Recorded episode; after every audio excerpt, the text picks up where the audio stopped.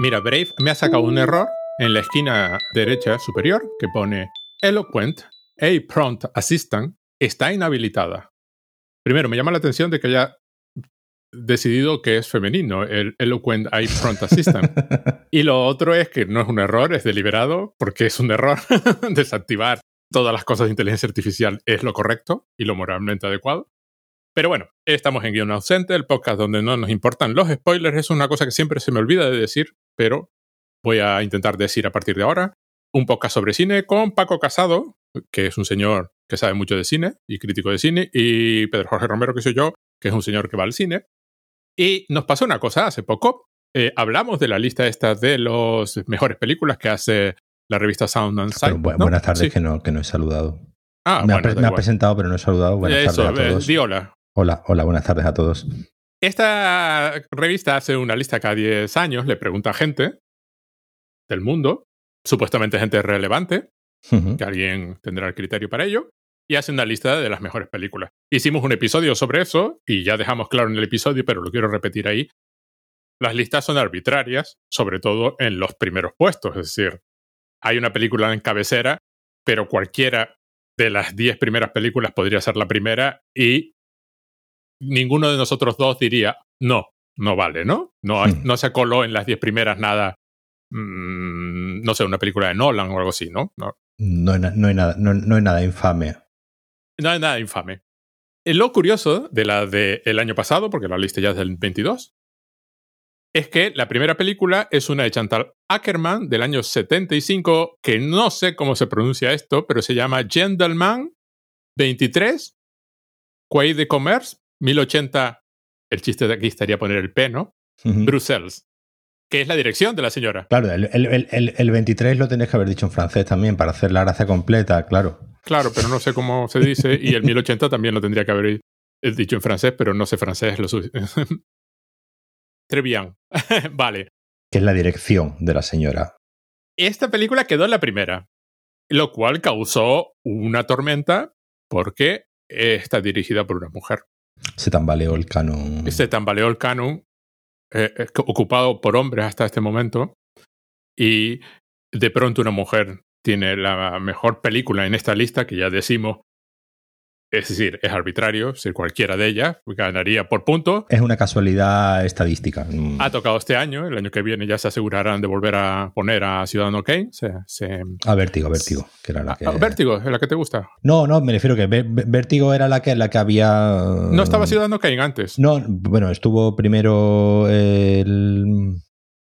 Eh, la primera en el 52 fue el Ladrón de Bicicletas, después tuvo 40 años Ciudadano Kane y en 2012 eh, le sustituyó Vértigo. Bueno, vale, da igual. Un señor. Tiene que haber un señor. Eh, y ahora está esta y supongo yo que dentro de 10 años pues estará otra. Será otra, ¿no? Vale, el asunto está que por supuesto las fuerzas vivas del, que defensoras del cine se pusieron en pie de guerra porque presumiendo incluso de no haber visto la película y no saber quién es la de quién es esta señora y qué película es esta. Lo cual a mí no deja de llamarme la atención porque incluso yo, que soy un señor que va al cine, conoce la película. No la había hmm. visto porque era una película difícil de ver y de hecho muy difícil de ver. Luego descubrí hasta bien entrado, bueno, bien entrado no, pero hasta los 2000, porque la propia Chantal Ackerman hizo un, una, ¿cómo se llama? Una instalación usando los siete últimos minutos de esta película, lo cual reavivó el interés en una película muy difícil de ver porque, bueno, hasta hace relativamente poco el cine había que alquilarlo por, por, por, rollos de película. y luego grabaciones en DVD y creo que se pasaban la gente de DVD piratas y cosas así.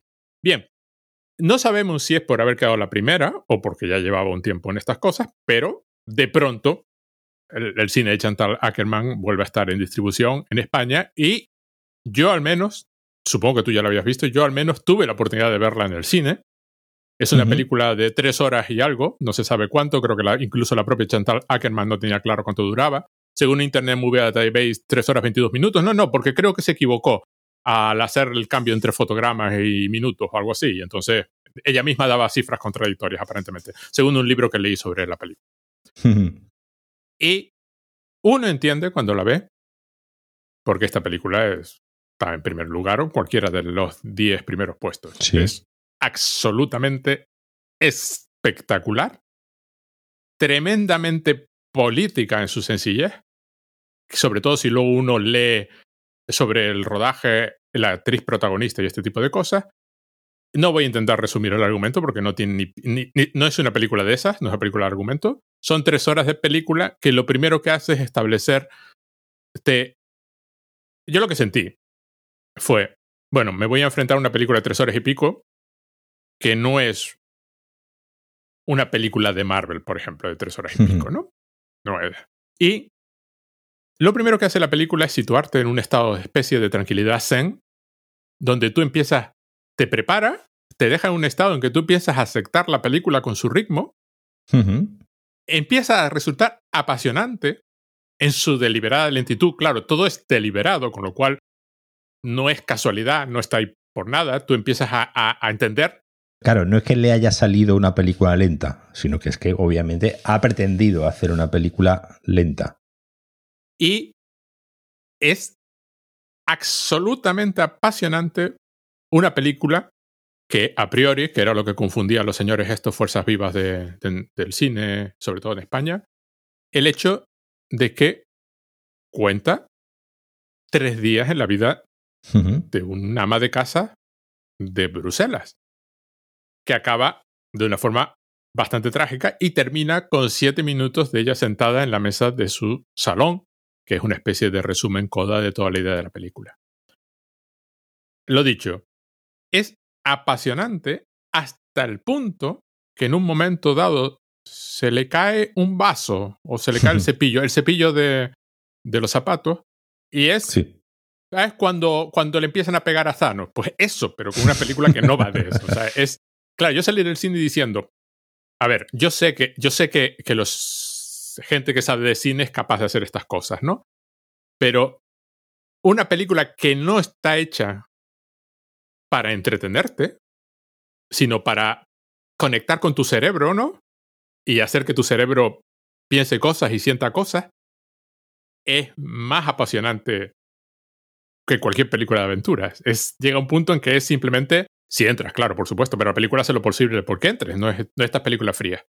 Y luego un detalle simplemente que descubrí al leer, ya lo sospechaba cuando vi la película, empiezas a ver la película y piensas, un cineasta, un cineasta, bueno, un, un señor que hacía películas, vamos a dejarlo así, que es claramente una influencia en esta película y luego descubrí que es una influencia explícita en esta película, que es Michael Snow con, la región central y una que se llama Wavelength. Wavelength. Que es una película que dura unos como 45 minutos y es la cámara atravesando una habitación. Un, pasillo Sí, un, pasillo, un pasillo eh, en zoom. Eh, sí, y hay, una, hay un cuerpo en el suelo, si no recuerdo mal, ¿no? Y entonces son 45 minutos haciendo eso. Entonces, tú aquí ves todo tan absolutamente deliberado, todo tan preciso, todo lo que tú ves en pantalla está ahí porque lo han puesto ahí y la cámara está puesta ahí porque tiene que estar ahí y la señora esta se mueve como se mueve porque tiene que estar ahí por supuesto, claro. Puede ser perfectamente la primera, evidentemente. Que lo que ocurre, claro, es que es, una película, claro, tú el referente que has, que has, hablado, que es Michael Snow, que es un, obviamente no es un cineasta popular, en el sentido de que, bueno, es un cineasta más bien inscrito en una corriente de cine experimental y esta película, pues obviamente en, su, en lo formal, es decir, tiene ese carácter, digamos, experimental, tanto, tanto en su escritura de guion como obviamente en su, en su escritura cinematográfica, ¿no? Entonces, claro, esto pues obviamente ha provocado, aparte de obviamente su duración, aunque bueno, la duración tampoco es un...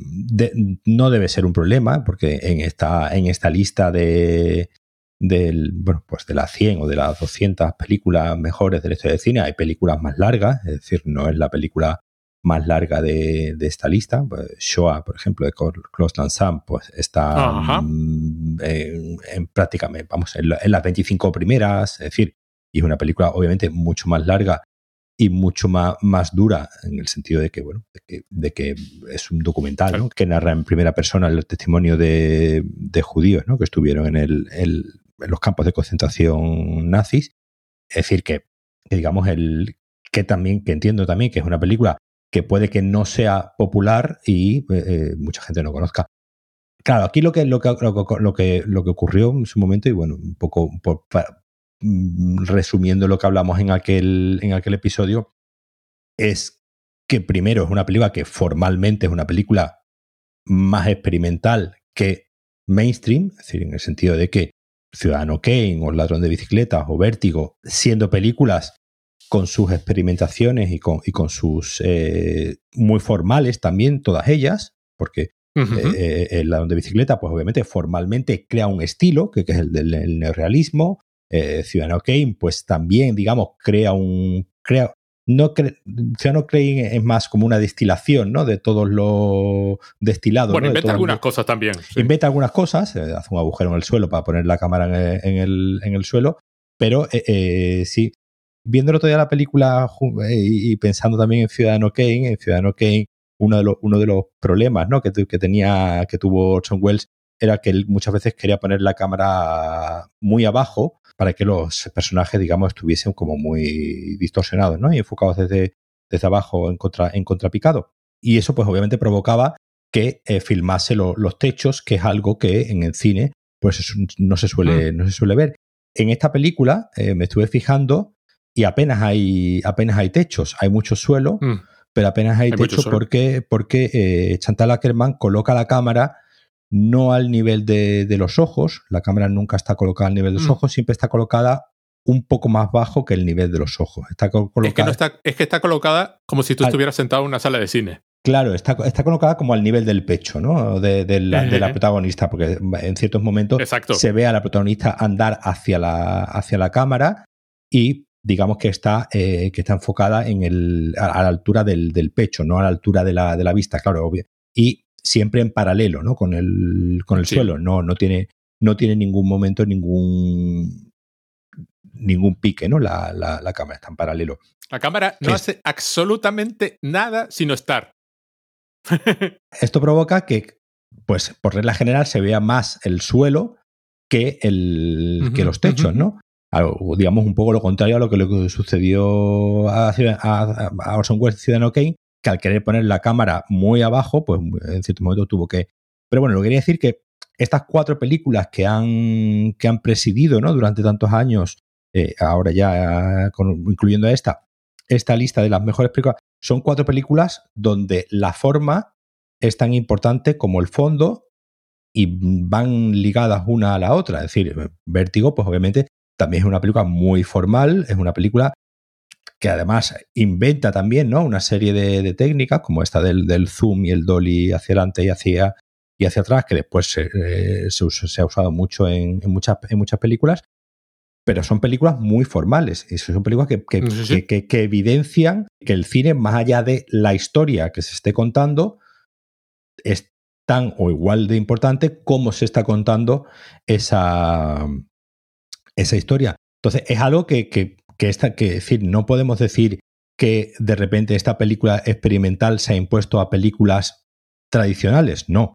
Lo que sucede es que lo que era lo que, lo que hicieron, pues lo que hicieron estas tres películas anteriores que, que consiguieron el primer puesto en años anteriores, es inventar una serie de formas que después se han convertido en formas tradicionales. Pero en su momento, cuando surgieron, cuando surgió Vértigo, cuando surgió Ciudadano Kane, o cuando surgió el ladrón de bicicletas, esa forma era experimental. Simplemente que obviamente estaban, eran, como hemos dicho, historias de, señores. también hay una cosa muy, muy simpática, que las cuatro películas son cuatro películas que hablan, por ejemplo, mucho, y ya en su, en su, en su, eh, en su fondo, que son películas que hablan mucho de la ausencia del no tener algo, ¿no? El ladrón de bicicleta, pues obviamente un señor al que le roban la bicicleta, el, ciudadano Kane, pues a este señor al que le han robado, ¿no? Su, infancia, y, eh, enfocado a través de un trineo, en vértigo, pues a este señor, ¿no? Que, que pierde en un momento dado el, amor, ¿no? De una, de una mujer e intenta recrearlo, y esta señora, pues ya eh, en los primeros compases ya se nos dice que es una señora que es viuda, es decir, que ha perdido ¿no? a, su, a su marido y eso, digamos, pues le ha condicionado todo el resto de cómo es, eh, de cómo es su vida. Ah, después te terminas dando cuenta que en realidad no son películas que estén tan lejos la una de la otra en cuanto a mm. lo que están a lo que están contando Obviamente aquí lo que sucede es que la protagonista es una mujer y... Ama de casa. Ama de casa, que como hemos dicho, es viuda, es decir, ha perdido a su marido y eso le ha provocado que haya tenido que reorganizar su vida de otra, de otra manera, pues acudiendo a la prostitución para sobrevivir ¿no? en su día a día y, cuidando de su, de su hijo, que viene a comer y, a dormir y poco más. Pero lo que, claro, lo que ocurre es como es, como es una película protagonizada por una mujer, pues ya, como un poco como hablábamos el otro día, cuando hablábamos de la película de Jarman, ya la metemos en el saco de película feminista, con lo que es una cosa de las mujeres, ¿no? Cuando, como, como hemos hablado muchas veces, los temas de los hombres son temas universales, los temas de las mujeres son temas de U mujeres. otros grupos son claro, otros de grupos, temas de como el la- grupo. como- claro, como hablábamos cuando hablábamos de Jarman, pues como era un cineasta gay, pues son- es, es, es, es, eh, es gay, y si fuera de color no- sería cine negro, y, y, si ser- fuera... y sería, y sería eh, eh, racial, pero eh, cuando Te es... lo dije en tu casa una vez, estuvimos en tu casa y estábamos mirando Sí. un libro de estos de cine, de, de tal, Sí. y yo te decía que era curioso cómo otros el cines, cine ¿no? es americano y, el después resto de los cines tienen los otros. apellidos. Claro. O sea, está el cine japonés, el cine, pero el cine, los otros, si los de otros- cine, los otros cines, ¿no? Además, creo que era algo, Sí. algo así. Era el otro. sí, sí, el cine es americano y los demás tienen apellidos. O sea, Claro. es, es tal cual.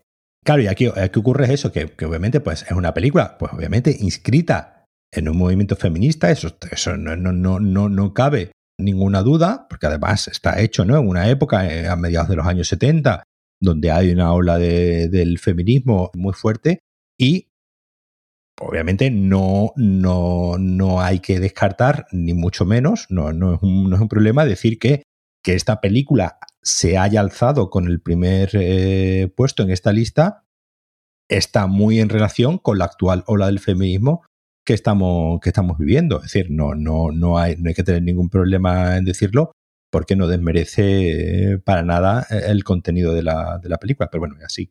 Si quieres, pasan, pasamos a hablar de la, de la película. Bueno, voy a, voy a dar unos apuntes, simplemente para situar al que no lo haya visto, pero quiero decir, ante todo, la película lo merece. Sí, decir, sí, lo merece, sí, sin, sí. sin ninguna Sí. duda. están, están los 10 primeros puestos, ¿qué más da? Eh, Una de ellas, que si quieres hacer una lista, porque nos da la manía. Vamos a ver, lo que tú comentabas, la cámara siempre está a la altura, que hay una escena muy, muy, muy, muy interesante donde ella se sienta en un sofá prácticamente mirando, mirando no, justo delante de la cámara. No la está mirando porque ella nunca mira la cámara. Y te das cuenta que la cámara está colocada más o menos a tu altura como espectador en la sala, ¿no? Es una película pensada además para verse en la sala, requiere del espacio vacío y como de esa comunión de que tú estás en la sala y no puedes escapar, ¿no? De todas formas, hay gente que se salió en mi sesión a los 10 minutos antes de terminar la película, con lo cual tú dices, pero ya, ya llegaste hasta aquí. Se perdieron al final. eh, Se perdieron sí, al final. se perdieron el final. Sí, sí, sí, sí. Vale, bien. Se perdieron el final, que es como un broche. Es decir, efectivamente no tal, pero me, me sorprendió porque llevas tres horas en esta sala. ¿Qué más te daba Mm, esperar 10 10 minutos más? Pero claro. bueno, eh, la cámara nunca se mueve, nunca sigue a la protagonista. Si la protagonista gira una esquina, o sea, la cámara siempre está estática, a la altura esa que digo, con lo cual, por ejemplo, se ve mucho lo que tú decías, pero por ejemplo, se ven mucho las aceras y las carreteras las calles convergen mucho más que el cielo, porque que, que los, que, los- que la parte superior de los edificios, porque la cámara está más baja de lo que tú esperarías, que tú esperarías a la altura de los ojos del actor, ¿no? Si ella gira una esquina, el siguiente plano es la cámara colocada del otro lado de la calle, mirándole a ella acercarse. La cámara es súper paciente, las acciones son sus acciones diarias, es decir, ella, por ejemplo, hay la famosa escena donde prepara el bistec ruso y eso dura lo que dure, lo prepara y la cámara simplemente está delante de ella inmóvil en la cocina. Y hay momentos en que a la actriz o al personaje no le queda más remedio que reconocer la presencia de la cámara. Por ejemplo, la cámara en muchas ocasiones está colocada en la puerta de la cocina porque ella va a salir. Pero sale y se desvía a un lado, dependiendo de qué lado, porque, cl- claro, evidentemente la cámara está justo, le, le está cortando el paso, ¿no? Pero es de los pocos momentos. Ella es una señora que, como tú dices, se, se- se dedica a la prostitución mm, con señores más o menos mayores y se entiende que de dinero. Lo vemos en los primeros minutos de la película, no, no es, un- no es ninguna sorpresa. Luego aparece el hijo y viene a comer, ella apenas habla, eh, lee una carta en cierto momento y hay una conexión muy chula con otra película de Chantal Ackerman cuando esta señora lee la, ca- la carta. Pero todo se nos muestra, nada, rara vez se nos cuenta algo. Hay una pequeña conversación entre el hijo y ella donde cuenta cómo conoció a su marido y da a entender que su matrimonio es un poco de conveniencia, mientras que su hermana, que ahora vive en Canadá, fue como la que tuvo suerte. Se casó con un soldado canadiense, ¿no? Es de agradecer porque las conversaciones que tiene con el, con el hijo, eh, muchas tienen un carácter sexual explícito. Y, tiene como una especie de confianza con el hijo que es muy, muy extraña. Porque, porque, porque el hijo, de, porque, pues, digamos, de hecho, ¿no? Como comenta prácticamente en uno de los primeros compases, ¿no? De la, de la película, cuando está leyendo la carta, ¿no? Que es donde lee una carta ¿no? que, que recibe de, de, su, de su hermana en, Canadá y ahí es un poco donde empieza, donde es la primera vez, digamos, que empezamos a conocer detalles ¿no? de, su, de su vida. No le extraña ¿no? que las mujeres conducen en, Canadá, nos enteramos que, que, es viuda, ¿no? nos enteramos que, que el hijo pues eh, tiene una, una novia, y cuando están a punto de dormir, ¿no? Pues tienen como una pequeña conversación sobre sexo. sí, sí, sí, directamente. Donde, donde, donde, habla, pues que pues que la que ella que casarme era lo que tenía que hacer, es decir, ella es sincera con su hijo que bueno, que las relaciones sexuales con su con su marido, pues bueno, era una cosa más que, ocurría, pero que tampoco era que ella lo único que quería era un hombre que le diese una buena vida, que la, hacer, le dice que hacer el amor era solo un detalle, ¿no? pero me, me, llamó mucho la atención que, que fuese una conversación que, que, tuviese con su hijo, porque, digamos, porque no... Es el único confidente que tiene, claramente. Claro, Porque, porque además, decir, es una, es una intimidad que rara vez, pues obviamente, pues uno tiene con su, con su, propio, con su propio hijo, pero es un poco como, eh, decir, obviamente eh, eh, se da a entender que obviamente el hijo no sabe nada de, de, su, de su dedicación a la, a la prostitución pero me llamó mucho la atención eso, esa, esa confianza que tiene con el hijo y de hecho que creo que le llega a preguntar, ¿no? al hijo si mantiene relaciones, ¿no? Con su... Él hace además varios comentarios sexuales sobre el trato a las mujeres, sobre todo, que a la madre le resultan incluso desagradables en el sentido de que, a, ver, no pienses así, quiero decir, no... Y le llega a decir algo así como acostarse sin amor y tal, y ella pues como lo desestima, claro, que me acostaba con tu padre sin amor, por supuesto, se está acostando con los otros hombres sin amor, pero para ella es un ya era un trámite con el marido, es un trámite con estos señores.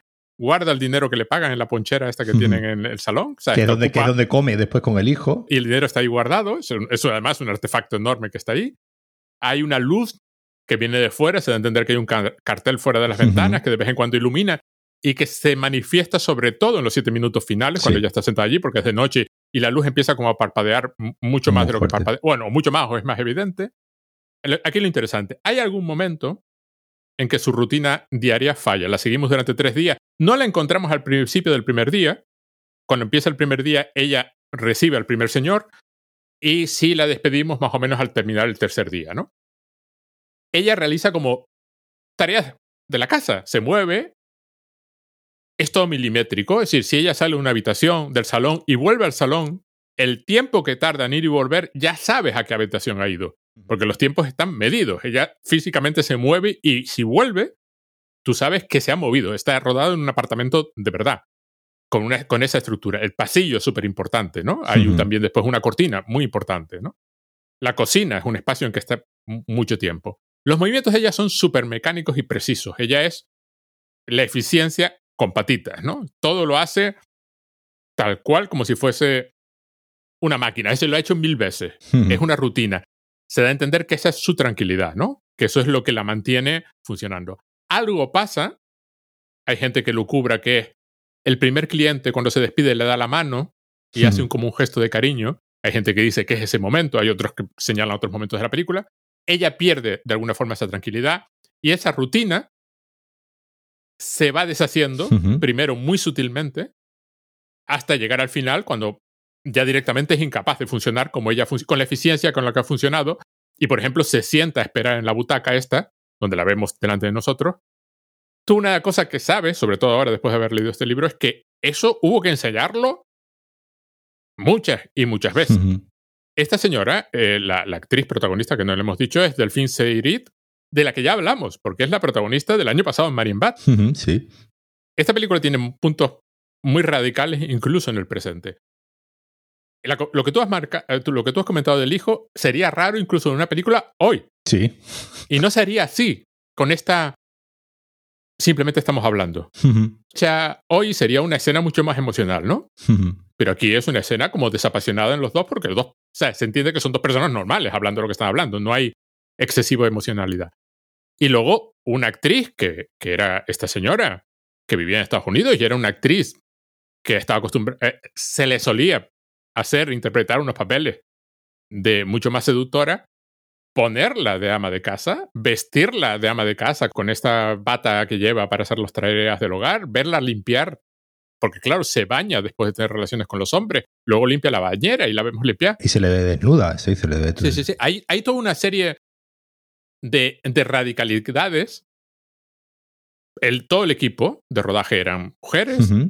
El guion empezó como el guion de una niña que, que envenenaba a los padres y acabó así. O sea, es que esta es simplemente la historia de esta señora a lo largo de sus tres días y cómo va perdiendo el control del mundo con una sutileza, tanto en, en el guion, porque creo que el guion, era milimétrico, es el que estaba escrito así tal y como tú lo ves en Y, a- y pantalla. además, y además se nota, se nota, se nota que, hay, que hay una construcción de guion, porque digamos en, este, en estos tres días que hay, vamos viendo como esta quietud y, ¿no? y esta precisión que tiene el primer día, ¿no? El primer día es muy, es muy preciso. Primer día y medio, Sí, principios del segundo el- día. el primer día, el primer día, digamos, es muy preciso, ¿no? En cuanto a, a todas las acciones que ella, que ella va haciendo. El segundo día se empiezan a desbaratar un poco la- las cosas.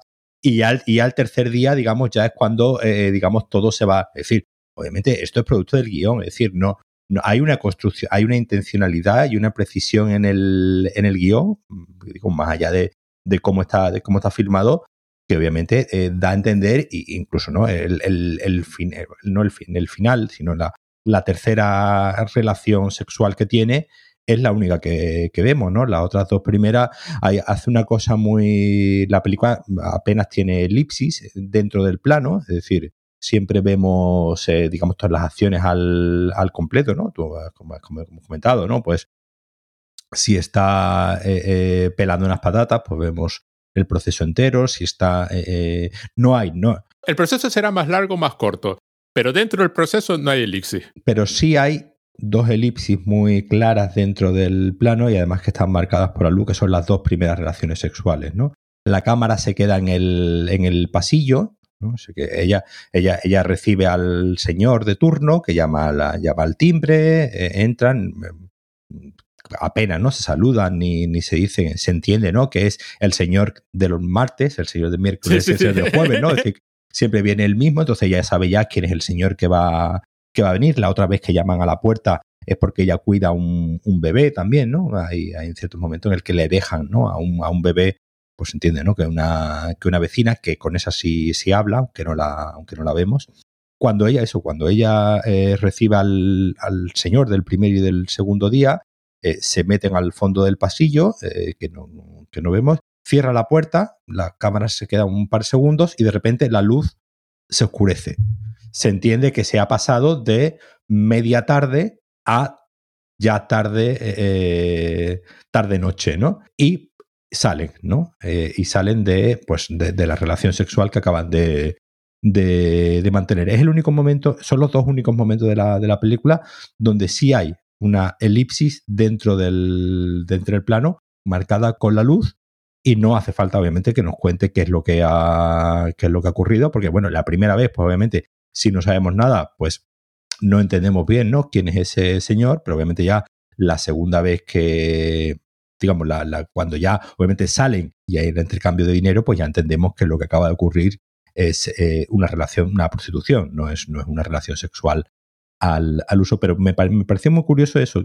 Es el único momento que, que digamos, que ocurre do, dos veces donde vemos una elipsis eh, dentro del, plano y ya la tercera relación sexual sí vemos la relación eh, en sí misma, porque bueno, esa, esa tercera relación sexual ocurre algo, que ahora después también discutiremos, qué es lo que provoca al final y que además está muy, muy en la ambigüedad, ¿no? De qué es lo que ocurre sí. en esa... ¿Qué, qué, en esa, ¿Por qué pasa lo que pasa? En esa relación sexual. Además, esas dos elixis son muy interesantes porque es como lo que ella quiere precisamente elidir del mundo, ¿no? Uh -huh. Esa parte quiere, quiere eliminarla de su propia realidad. Entonces, como que la película respeta su deseo, su deseo subjetivo, pero en general la cámara es totalmente objetiva. La cámara efectivamente podría haber estado dos horas delante de la puerta, pero serían dos horas de algo que está pasando significativo. Entonces la, ella no quiere que sea importante y la, y la cámara respeta, entre comillas, ese deseo. A mí lo que me asombró es que la actriz, es decir, vamos a ver, Delfín Seyrid, es que lo hace de fábula. Es un.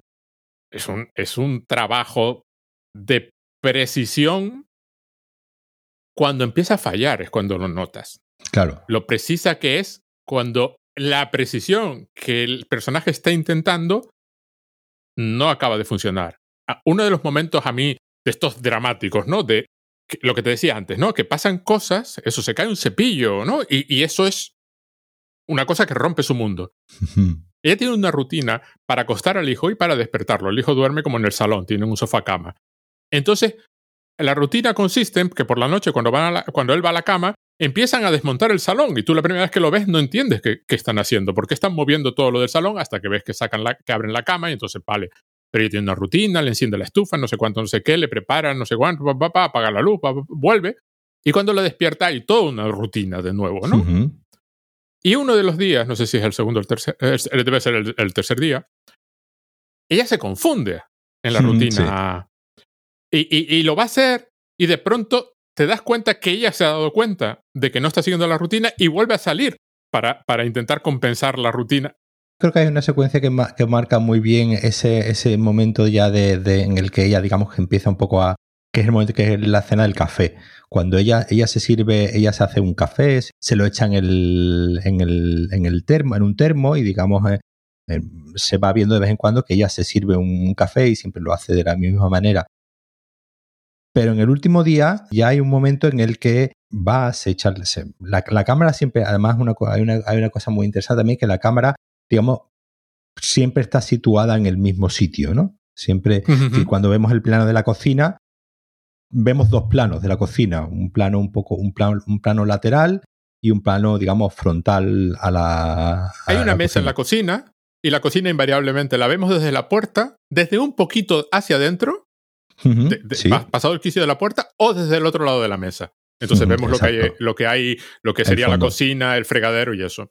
Pues en una de esas, en una de esas escenas, eh, en el frontal de la, de la cocina, eh, eh, ella se sirve un, un, café, se echa la leche, no le sabe bien, se levanta, lo tira, vuelve, se lo vuelve a echar, huele la leche porque no sabe si es que la leche está cortada. Es decir, hay de repente, esa escena es donde, donde ya, que es como un poco el desayuno, ¿no? Donde nos damos cuenta que hay algo que está dejando de funcionar bien, ¿no? Que esa precisión que ha habido durante toda la dos horas y pico anteriores de, película está dejando de funcionar se le olvida echarse el azúcar, lo, prueba, se, además se, echa dos, eh, siempre se echa dos, eh, dos terrones de azúcar, pero esa vez no se había echado, no se había hecho. Si de repente el café le sabe mal, hay algo que no, que no está funcionando y ahí la vemos y además la actriz lo, lo, expresa muy, muy bien.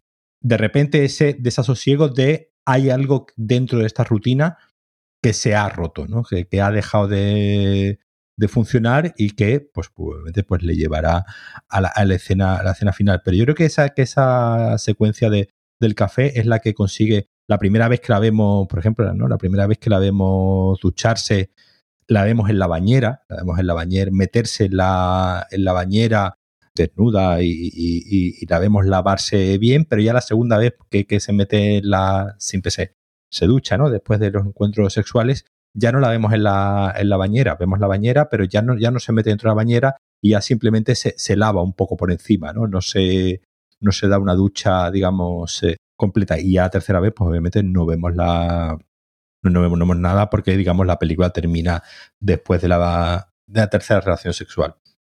A mí, esa, esa capacidad para, por ejemplo, cuando prepara eso, el filete ruso o unos filetes empanados sobre la mesa, porque además hay una cosa, una intención, que todo esto estaba hecho, según leí, e, en colaboración. Es decir, Chantal Ackerman estaba reflejando la vida de su tía, madre, eh, la actriz eh, es, era, bueno, una actriz famosísima en su momento, es Delphine Seyrig, que además vivía en Estados Unidos, era, era madre, pero bueno, estaba acostumbrado a un nivel de lujo que ya no tenía que ser nada de estas cosas. y varias de las colaboradoras, pues también, pues la de no sé qué, la de... explicaban cómo su madre hacía estas cosas y ayudaban a preparar toda la performance de estos movimientos súper precisos que yo hace, que ellas hacen. Porque el acto radical aquí, en, una, en un momento de feminismo a, lo máximo, que incluso rechazaba el, en muchas ocasiones al ama de casa, y además, Delphine Seyrit era considerada una feminista radical en ese momento. Ayudaba a producir películas de mujeres, era amiga de Jane Fonda y creo que por París la montaban y que hay varios momentos de, de Delphine en televisión entrevistándola, hablando del aborto y de no sé qué, y oponiéndose a ciertas leyes y a no sé cuánto, que era una persona que hablaba de estos temas mm, con, con total libertad y fuerza. Claro, que estas mujeres decidan representar a la mujer, a la ama de, casa. En plan, no es la vida que debería tener esta mujer, pero es la vida que tiene y vamos a comprenderla, ¿no? Eso es. Esa es la, digamos, la gran radicalidad que incluso hoy sorprende pues, a los señores que mencionábamos antes, claro. Como decía un crítico que mencionabas tú la última vez, que me importa a mí que esta señora preparando sí, es que, no, es, que no, empatizo con, con eso, no, no, no. me está hablando a mí, claro, Ciro. Obviamente no te. Obviamente. ¿Tú nunca has tenido que preparar un filete ruso? La diferencia, y, obviamente, sería que si, si pues otro, otro cineasta, y, los hay, ¿no? Hubiesen decidido, por ejemplo, contar el día a día de un señor que baja a la mina, y contar, digamos, con el mismo dispositivo formal, ¿no? Pues la rutina, ¿no? De un señor que va a la mina y va, primero coge sus herramientas y después, contado de la, contado de, la misma manera, probablemente a muchos de estos señores hubiesen seguido diciendo, ¿no? Que era, pues, bueno, una película experimental y, rara y tal, pero no les, no les hubiese resultado tan marciano como resulta esto, que es mucho más cotidiano, porque al final lo, que está, lo que está haciendo es mucho más cotidiano, porque nosotros comemos dos, tres veces al día, es decir, dos, tres veces al día tenemos que hacer esos rituales, es decir, es algo que está en nuestro día a día, mm, hagamos de comer, seamos nosotros los que hacemos de comer o no, pero es algo tan cotidiano que parece que no merece ser representado, ¿no? Que, que, que es como, mm, como es. De cotidiano que es, es invisible. Sí. Claro, de tan cotidiano que es, es como, ¿para qué vas a querer mostrar algo que. Pero claro, es decir, la, idea, la idea radical es precisamente ese. Es darle una visibilidad y darle un tiempo, y darle un tiempo real al acto cotidiano de montar un mantel, preparar la harina, preparar el pan rallado, batir el huevo, pasar el filete por un lado, por otro, tal cual, y después todo eso recogerlo, ¿no? Eh, que, que, esa, esa, escena famosa o la, o la cena del, del filete, bueno, del, del, no sé qué exactamente qué es lo que hace, ¿no? Con la carne, con la carne picada. A mí me parece un ah, tartar, pero lo llaman files de ruso también, pero yo qué sé. Da igual. no importa. Eso, la preparación, se ve. Eh, se, ve toda la preparación, eh, eh, la hemos visto, ¿no? Yendo antes a, comprar la carne, em, la hemos visto, ¿no? Ir a, ir a, la ir a comprar la, la carne. Es decir, todos esos procesos que son tremendamente cotidianos, porque vuelvo a decir, es mucho, obviamente, es mucho más cotidiano una persona, una mujer haciendo de comer que un señor bajando a la, a la mina, eh, un señor bajando a la mina es algo muy concreto y muy específico de una profesión, no es algo que esté en nuestro día a día, parece como que si todo eso...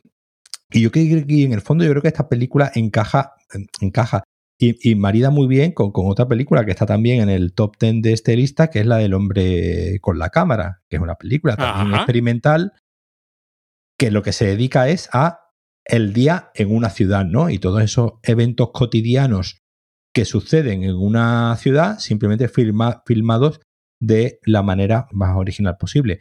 Lo que allí era, pues simplemente transmitir la cotidianidad de una, de una ciudad, aquí es la cotidianidad de una individualidad, ¿no? De una, de una mujer concreta con unas circunstancias muy concretas, pero que al final es tan cotidiano que podemos decir que no merece ser representado. Es decir, eh, mujeres que se han casado con el hombre que les, que les tocó y se han tenido que aguantar toda su vida con esas circunstancias, todos conocemos alguna. Es decir, es algo tan, tan, normal y tan, y tan, habitual que uno pensaría que no merece, porque eh, tenemos ¿no? esa idea un poco del cine, que es como un poco como decía, claro, esta película obviamente es todo lo contrario a Alfred Hitchcock, ¿no? Alfred Hitchcock decía que el cine es la vida sin sus momentos aburridos y aquí precisamente Chantal Ackerman es como si tomase esas palabras de, Hitchcock y dijese, no, no, te voy a hacer precisamente una película con la vida, con sus momentos aburridos. Yo creo que el gran fallo a la hora de valorar esta película es pensar que la película simplemente es un reflejo de estos días y no hay ninguna construcción, cuando no, precisamente la película lo que muy inteligentemente hace es precisamente jugar con esa, con esa construcción de, de los tres días, ¿no? Del primer día donde, digamos, la normalidad, ¿no? excepto el momento de la prostitución, pero que está filmado con total normalidad, está filmado como uno de los rituales más de su, de su día a día y como este aparente ritual totalmente preciso se va descomponiendo poco a poco y se va desbaratando hasta llegar pues, a, un, a, un, final un poco...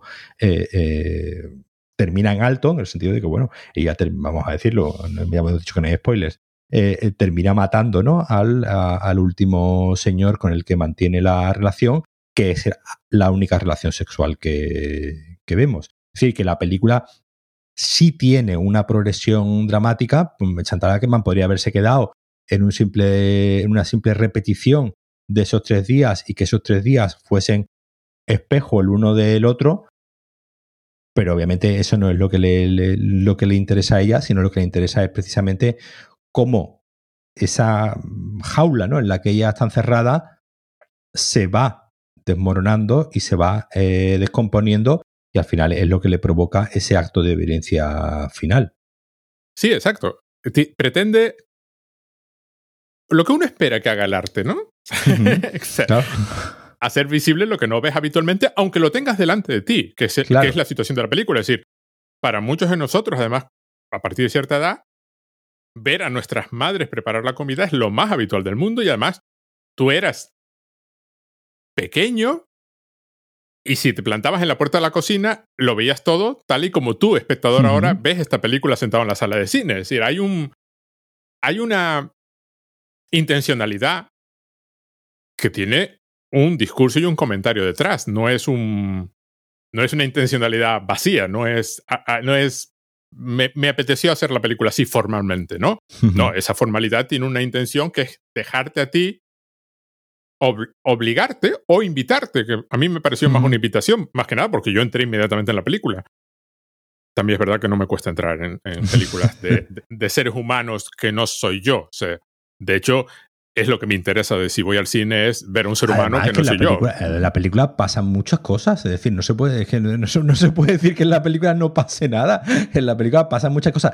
Que de vez en cuando tienes que asistir a una escena un poco larga sobre eh, eh, esta mujer, pero como, pero como tú bien has dicho antes, la actriz tiene tal carisma, tiene tal presencia, es tan fascinante ver eh, esa especie de danza, ¿no? Que ella misma tienen sus movimientos.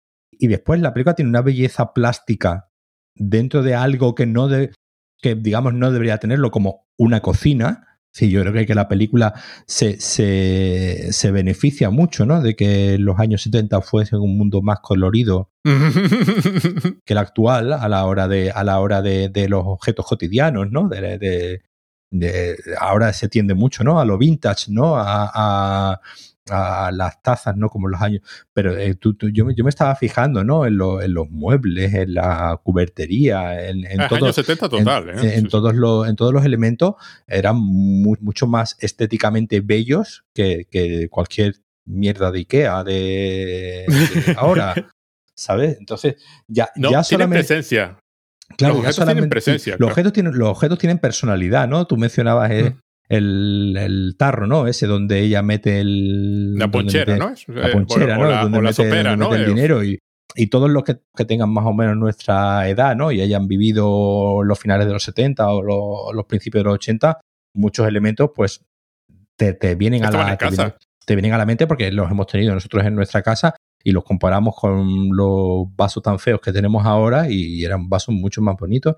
Y esos objetos cotidianos, además que eran estéticamente más bonitos que los que son ahora. Entonces ya, nada más que por, ver estéticamente, ¿no? Todo, cómo están filmados esos, eh, esos colores pasteles, ¿no? Que, que predominan, ¿no? Por, por, todo, por todos lados, ya me parece, me parece que no es. Sí, yo, yo entiendo que, por ejemplo, ver esta, tú la has visto, tú tienes la suerte de verla en el cine, yo no he podido verla en el cine porque aquí a Málaga no, no, ha, no ha llegado. Yo entiendo que verla en, en un contexto, digamos, hogareño, pues, pues como, como, suele, como suele ocurrir, eh, por mucho que tú intentes aislarte, pues se pierde, porque bueno, pues eh, en el... No, es imposible. en la casa, pues eh, te levantas, vas al baño, mm, mm, si te hace falta, y en el cine, digamos, si se crea esa sensación de estar encerrado, al, que al final que es un poco con lo que juega la, película en esta mujer que está encerrada, ¿no? Dentro de su, dentro no de su casa, porque sí la vemos, obviamente sí la vemos salir a la, a la calle, pero sí está encerrada, ¿no? Dentro de una, de una rutina, de una, hay una rigidez geométrica que... Cuando tú estás en un, en un cine, pues esta idea de esto es lo que hay y tienes que verlo, como tú, como tú expresabas ahora mismo, ¿no? Esta obligatoriedad, ¿no? De, de, verlo y no poder parar y no poder salir.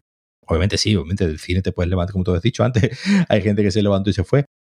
Pero digamos, se entiende que si vas a estar viendo las tres horas y cuarto que dura la, tres horas y cuarto, tres horas y veinte que dura la, la película, pues estás ahí sentado y no puedes eh, ir a algún lado dentro del cine se tiene que crear una eh, eh, sensación hipnótica que eh, yo entiendo que en una casa es mucho más difícil de, producir. Te, digo más, porque solo había una sesión.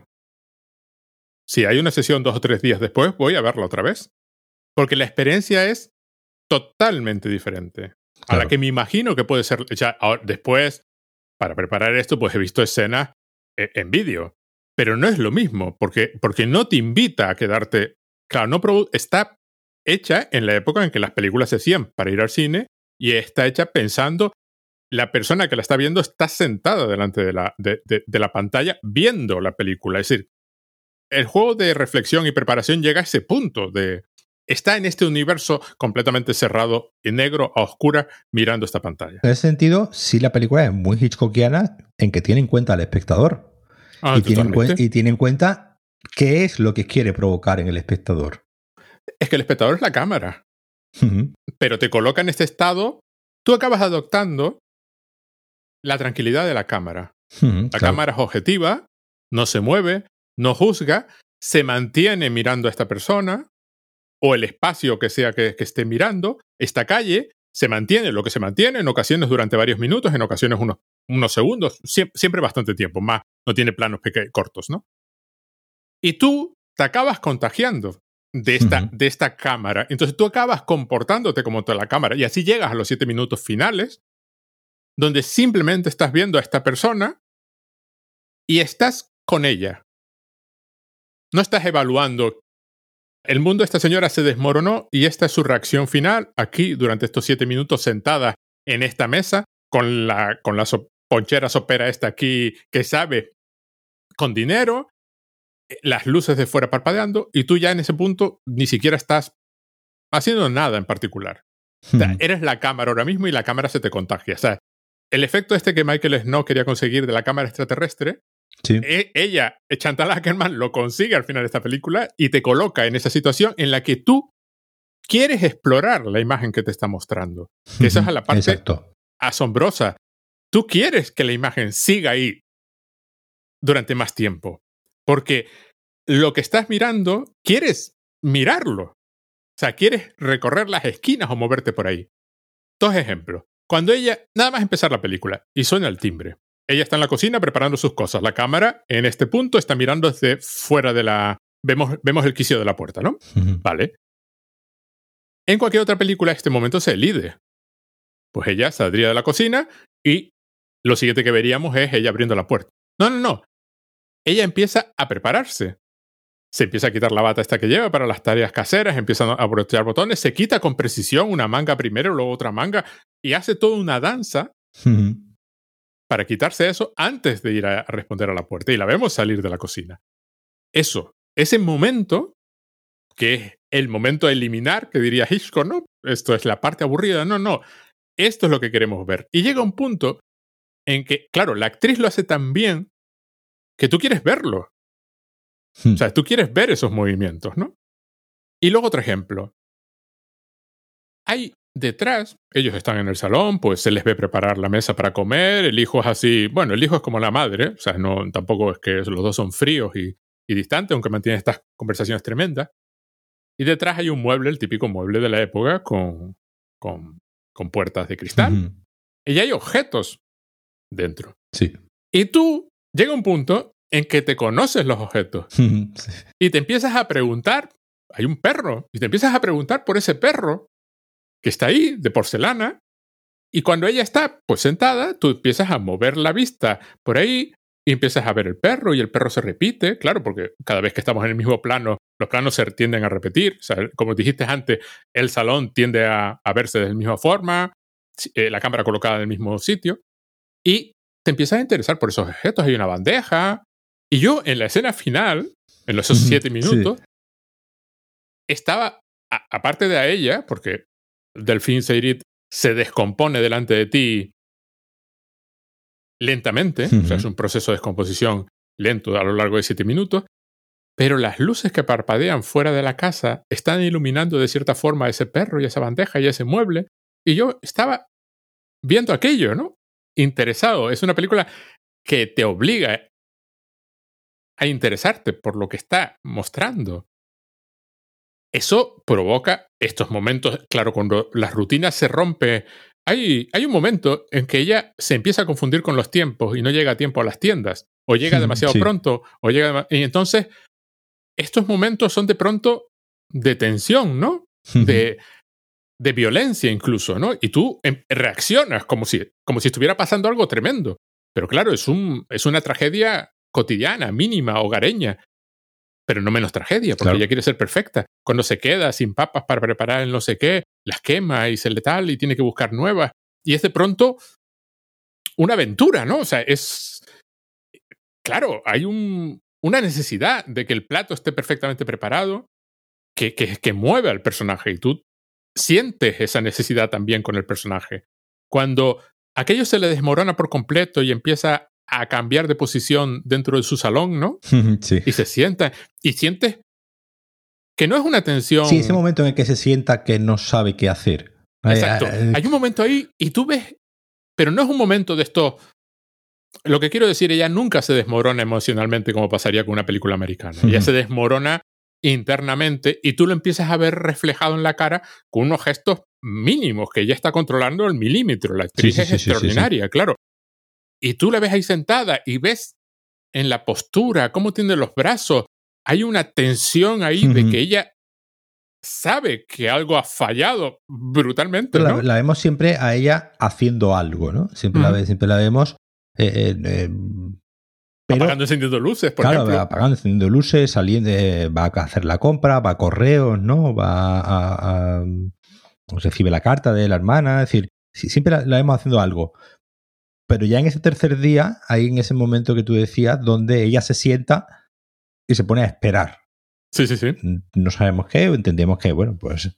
Yo entiendo que es a que la rutina vuelva a su vida. O sea, hay una desincronización y está esperando, pero no, va, no pasa, claro. Se da cuenta. Y ese momento. en el que ella se sienta a esperar, que, que, físicamente por parte de la actriz transmite esa, esa tensión, es otro de los, creo que de los momentos clave de la, de la película donde, estamos, donde empezamos a ver que algo se está empezando a, desmoronar, porque en, todos los momentos anteriores la hemos visto como una mujer activa, es decir, la hemos visto como una mujer que siempre está haciendo algo, ¿no? Que mantiene... Y en control de sus actos. exactamente. Al final, al, final una, receta, una cocinar es seguir una serie de pasos, ¿no? Es una receta, ¿no? Como, como con, toda la polisemia de la, de la palabra, es seguir una rutina, seguir una serie, de, una serie de pasos y de repente esa serie de pasos dejan de, funcionar o esos pasos que ella intenta dar ese día no, no funcionan, ¿no? y ese está día todo desincronizado. Ese día se sincroniza y se sienta a esperar como sin saber exactamente qué va a pasar a continuación, sí, sí.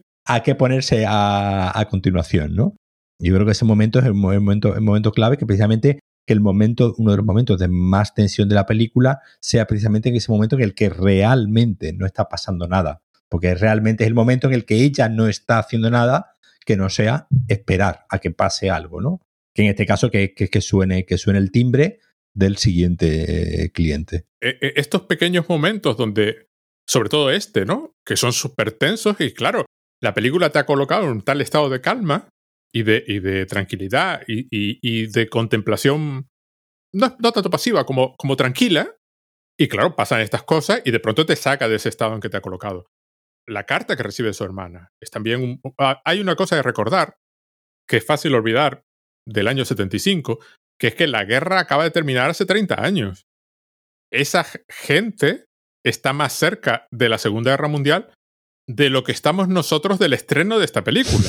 Sí. Ojo, que son casi 50 años ya. Entonces, toda la carta de la hermana da a entender, y, lo que ella luego cuenta, que tuvieron que sobrevivir, que la situación era malísima. Ella se casó con este señor, que es el padre de su hijo, con el que mantenía este tipo de relaciones, y que la hermana tuvo como suerte y se casó con un soldado canadiense, ya lo comenté antes, ¿no? Y ahí, ahí, ahí, empieza una especie de tensión de vida posible que podía haber sido, y además la, la hermana le promete un regalo le ha enviado un regalo. Entonces, hay también una espera de que aparezca este regalo en algún momento, que resulta ser pues una blusa, pero hay, hay un... Luego hay también la búsqueda de un botón por distintas tiendas, pero el botón es realmente canadiense, entonces claro, no encuentra un botón igual en ninguna tienda. Hay toda una serie de pequeños detalles sobre ese... La Segunda Guerra Mundial está de fondo en parte de la, eh, de la eh, que explica la situación de esta, de esta señora. Y luego hay otro detalle también, que el hijo, por alguna razón, ha decidido, ahora no recuerdo bien, pero claro, estamos en Bélgica, hay dos idiomas. Él ha decidido ir, creo que a la escuela flamenca. Con lo cual, tú lo ves, hay una escena que tú al principio no entiendes, donde él está leyendo un poema. Sí. Y entonces tú dices, este chico le pasa algo tiene algún tipo de deficiencia o discapacidad, hasta que te comprendes por la que, claro, está traduciendo de un idioma que él no entiende. Sí. Que está traduciendo del flamenco y lo está leyendo en francés, pero está leyendo un texto y por eso vacila, ¿no? Sí. Y la madre, pues le está intentando ayudar, ¿no? Cuando oye en la radio. hay toda una serie de, de, fenómenos así. Sí, además te, ves que entre ellos también hay una cierta rutina, ¿no? Hay, hay, hay un momento cuando cuando se pone a hacer como los, los deberes o algo, algo así, ¿no? Y le, y le dice, bueno, y hoy no pones la, hoy no pones la radio. Sí, que fue un momento así también de estos de. claro, entonces ella se levanta, ya pone, pone la radio. Pero no acaba de ser. Pero no, pero ya no, ya hay algo que no, que no funciona, que no funciona ahí. Y, y, creo que la vuelven a quitar, ¿no? Y le decía que no, que la, que la música que estaban poniendo no, en ese momento no le, no le gustaba o le distraía demasiado, ¿no? Porque ella se pone a escribir también, ¿no? Él se pone... Escribe una carta. En la primera vez que la vemos hacer esto, cuando todo funciona bien, saca como para, como para hacer ganchillo. Y está un ratito haciendo ganchillo y luego lo vuelve a guardar, ¿no? Hmm. Como si fuera la rutina, fuera a hacer ganchillo durante 5 o 6 minutos o, 2 minutos. Es, que, es, que, además es, es, es nada, es casi absurdo. Sí, ¿no? sí, no le da tiempo a hacer nada en realidad. Sí, pero como qué es lo que hace en ese momento. Y luego le, creo que le intenta responder a la carta a la, a la, hermana. Y luego está cómo lee la carta. Hmm. Porque vamos a ver, esta es una actriz capaz de ser sensual y que había hecho papeles de, de mujer empoderada, sensual eh, eh, muchas veces. Y aquí lee la carta que remite a otra película de Chantal Ackerman, que es posterior, pero que remite a una experiencia anterior de Chantal Ackerman cuando estuvo en Estados Unidos, pues, que fue la de que su madre le enviaba cartas. Su propia madre, Chantal, mientras ella estaba en Estados Unidos. Luego, después de hacer esta, fueron, volvieron a Estados Unidos con una, con una señora que, era, que, manejaba la cámara y grabaron escenas en Nueva York y se llama News from Home. y Chantal Ackerman lee las cartas de su madre con este mismo tono sin, totalmente plano, sin inflexión, súper rápido, sin, sin, como sin parar y, sin, y son cartas rutinarias, ¿no? La más absoluta cotidianidad. Y aquí ella la actriz lee la carta exactamente igual, con esa voz que otros cineastas habían usado para otras cosas. Aquí Chantal Ackerman la está usando para leer pues, una carta sin, sin la más mínima intención al leerla de darle expresividad, porque le está leyendo la carta a su hijo, ¿no? Y entonces provoca este efecto curioso que en News from Home, que yo, eh, eh, como, como aprovechando esto, pues hicieron un ciclo de Chantal Ackerman, tuve oportunidad de ver dos películas más. News from Home es espectacular también. Y entonces hay todo un juego en News from Home entre que ella está leyendo estas cartas con ese tono totalmente plano y que las imágenes que tú estás viendo y el sonido que están oyendo no siempre encajan. Ves imágenes de Nueva York, pero el sonido de los del tráfico no parece acabar de encajar con la imagen que tú estás viendo. Hay un juego ahí también muy, muy, muy curioso.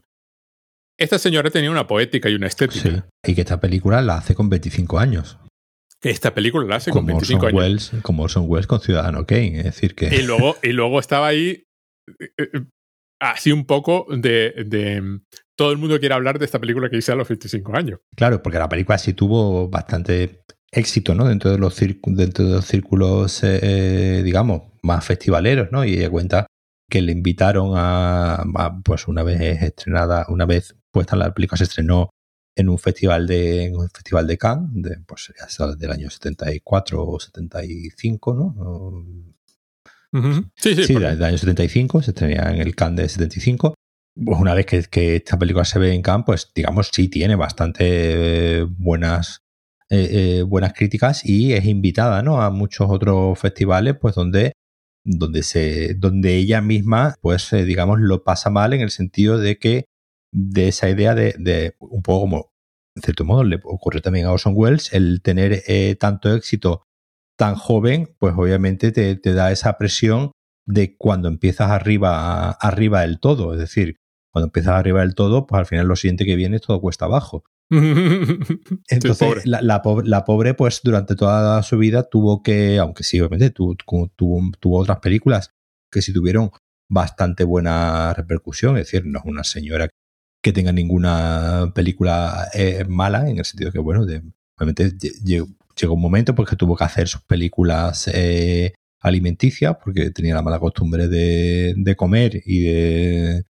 y, de sobrevivir. News from Home la hace en Nueva York con una beca ¿no? que había que haya obtenido y creo que algo de eso lo comenta también en la, en la carta, pero sí, obviamente es una mujer que siempre tuvo problemas, ¿no? Para, problemas para sacar sus películas adelante porque, bueno, era una mujer comprometida que quería hacer el cine que quería hacer y a veces pues tenía que, que hacer otro tipo de películas, digamos, para salir del paso. Pero el haber tenido el éxito en a tan temprana edad con su primer eh, largometraje.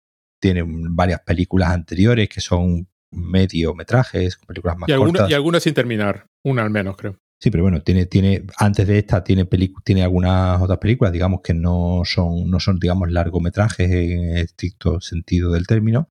Al haber tenido tanto éxito, pues obviamente fue una losa, ¿no? Que pesó sobre ella, mm, sabiendo que, digamos que, digamos, sabiendo no, digamos, con esa idea de nunca voy a poder eh, superar el impacto de esto que, hice cuando tenía 25 años.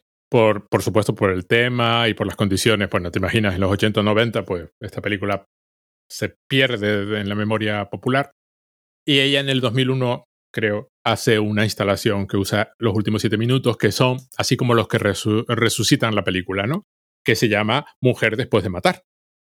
La instalación que es justo lo que pasa al final. Lo mata a su último amante, claro. Claro, es decir, en la, ya hemos dicho, ¿no? Que en la última, que en la última relación, las dos primeras, la primera relación sexual, digamos, es no, pues, se ven, ¿no? No se ven las dos primeras no, no se ven. La primera vez que la vemos salir, la vemos salir, digamos, normal, ¿no? No sale, sale sin más. La segunda vez sí la vemos salir de la habitación, digamos, un poco más desorientada, ¿no? Un poco más algo ha ocurrido, no, no, no, no, no, sabemos qué, pero digamos, eh, sale un poco más tambaleándose, los, movimientos de ella a la hora de, coger el dinero y tal son menos precisos.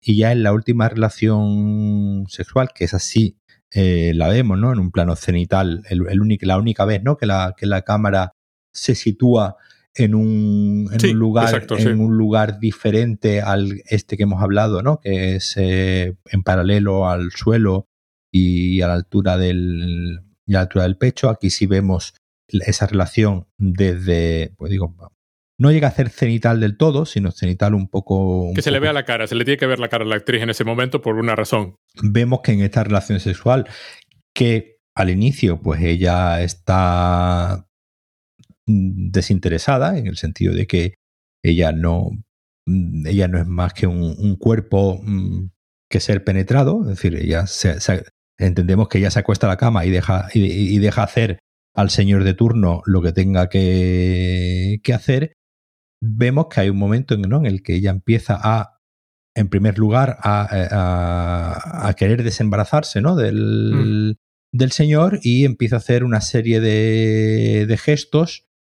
entre, eh, primero, entre la... Son gestos ambiguos. Son, claro, son aquí lo, lo, que, lo que hace la película, lo que, lo que hace muy bien, y ahí, ahí nuevamente la, actuación de Delfín Servic, eh, pues es eh, sublime en ese sentido, vemos una serie de gestos ambiguos que no sabemos identificar.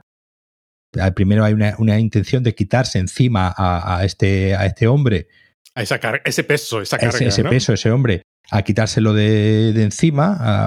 al principio podemos intuir que, que, obviamente intuimos, pues obviamente intuimos no. Está, está claro, ¿no? Que es porque no tiene más ganas de seguir con el acto. Y después la vemos que empieza a tener una serie de gestos ambiguos que podemos confundir con un orgasmo, que podemos confundir porque no son mm, porque la, no es explícito. No es explícito, porque obviamente en la, película no se, nos, no se nos dice, no se nos.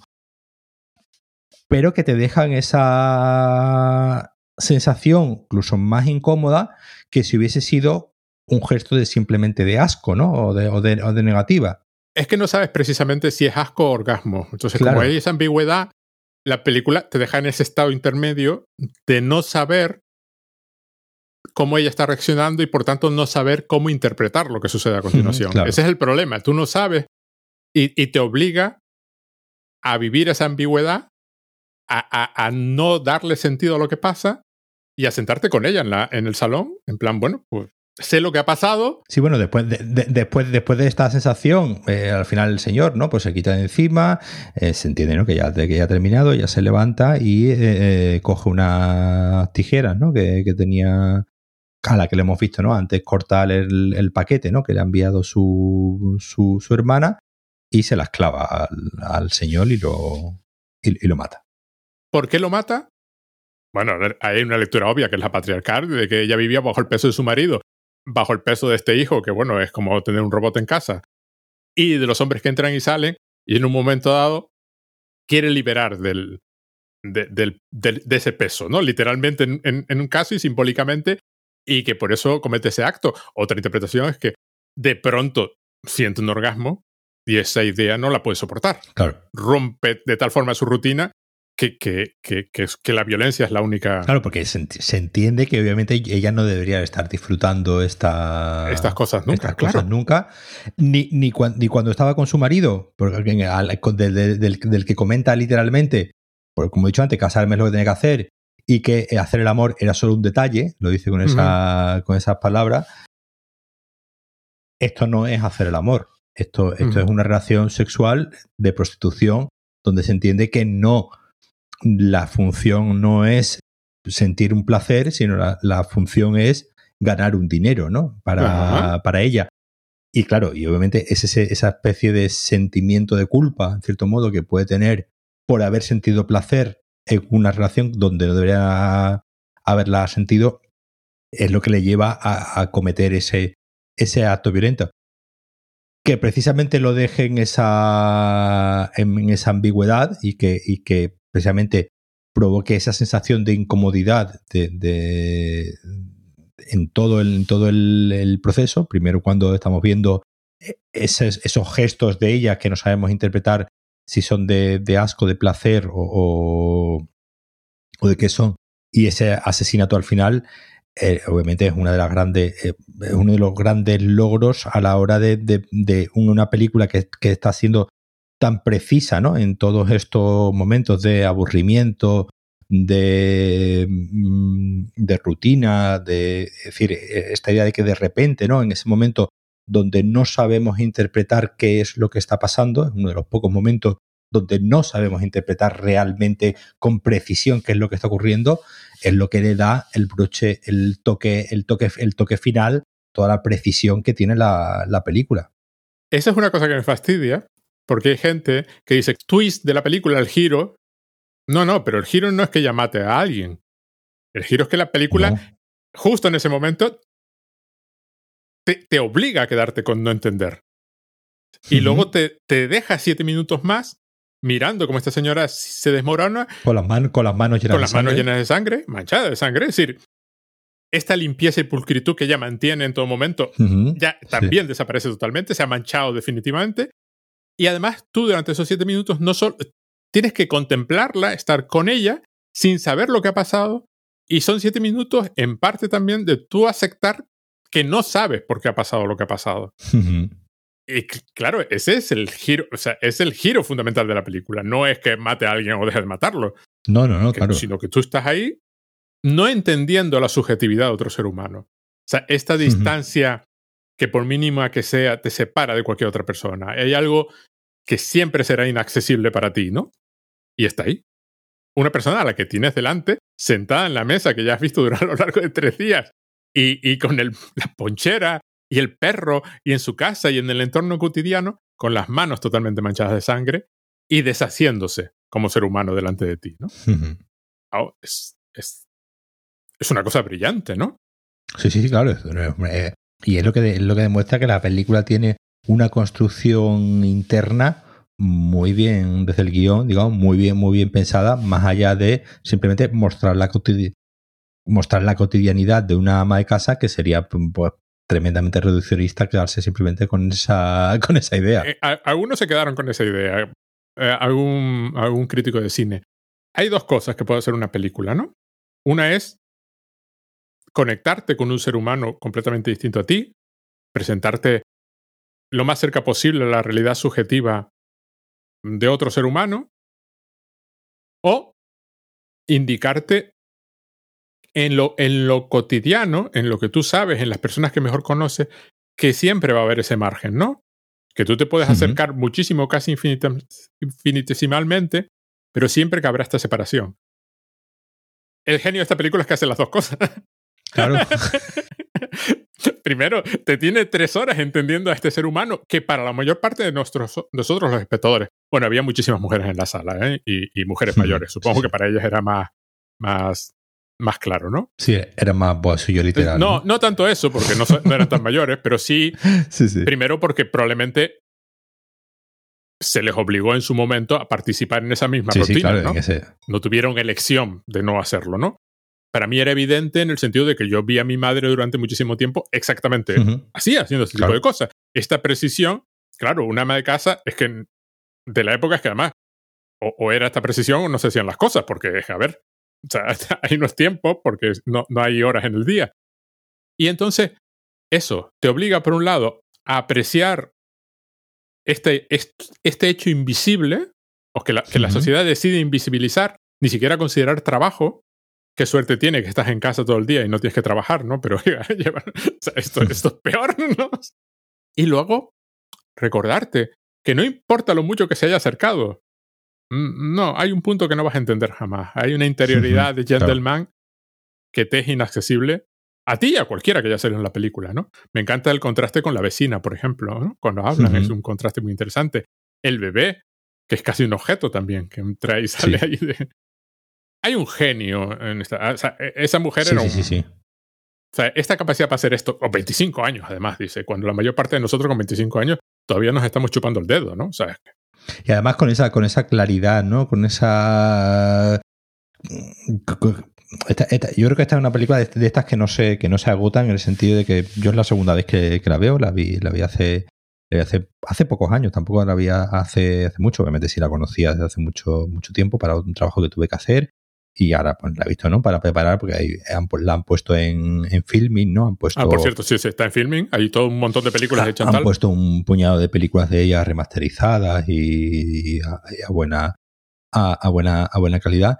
Y, y, yo entiendo que si la volviese a ver dentro de un tiempo por tercera vez, la, le sacaría, ¿no? Más, más detalles porque yo creo que, que es fascinante, ¿no? El ver una persona tan joven, pero que que con tanta claridad tener claro, valga la redundancia, qué es lo que quiere transmitir y cómo los quiere y cómo los quiere transmitir. ¿no? Y también que aparentemente hubo muchísima colaboración, tanto con la actriz protagonista, que, que puso mucho de...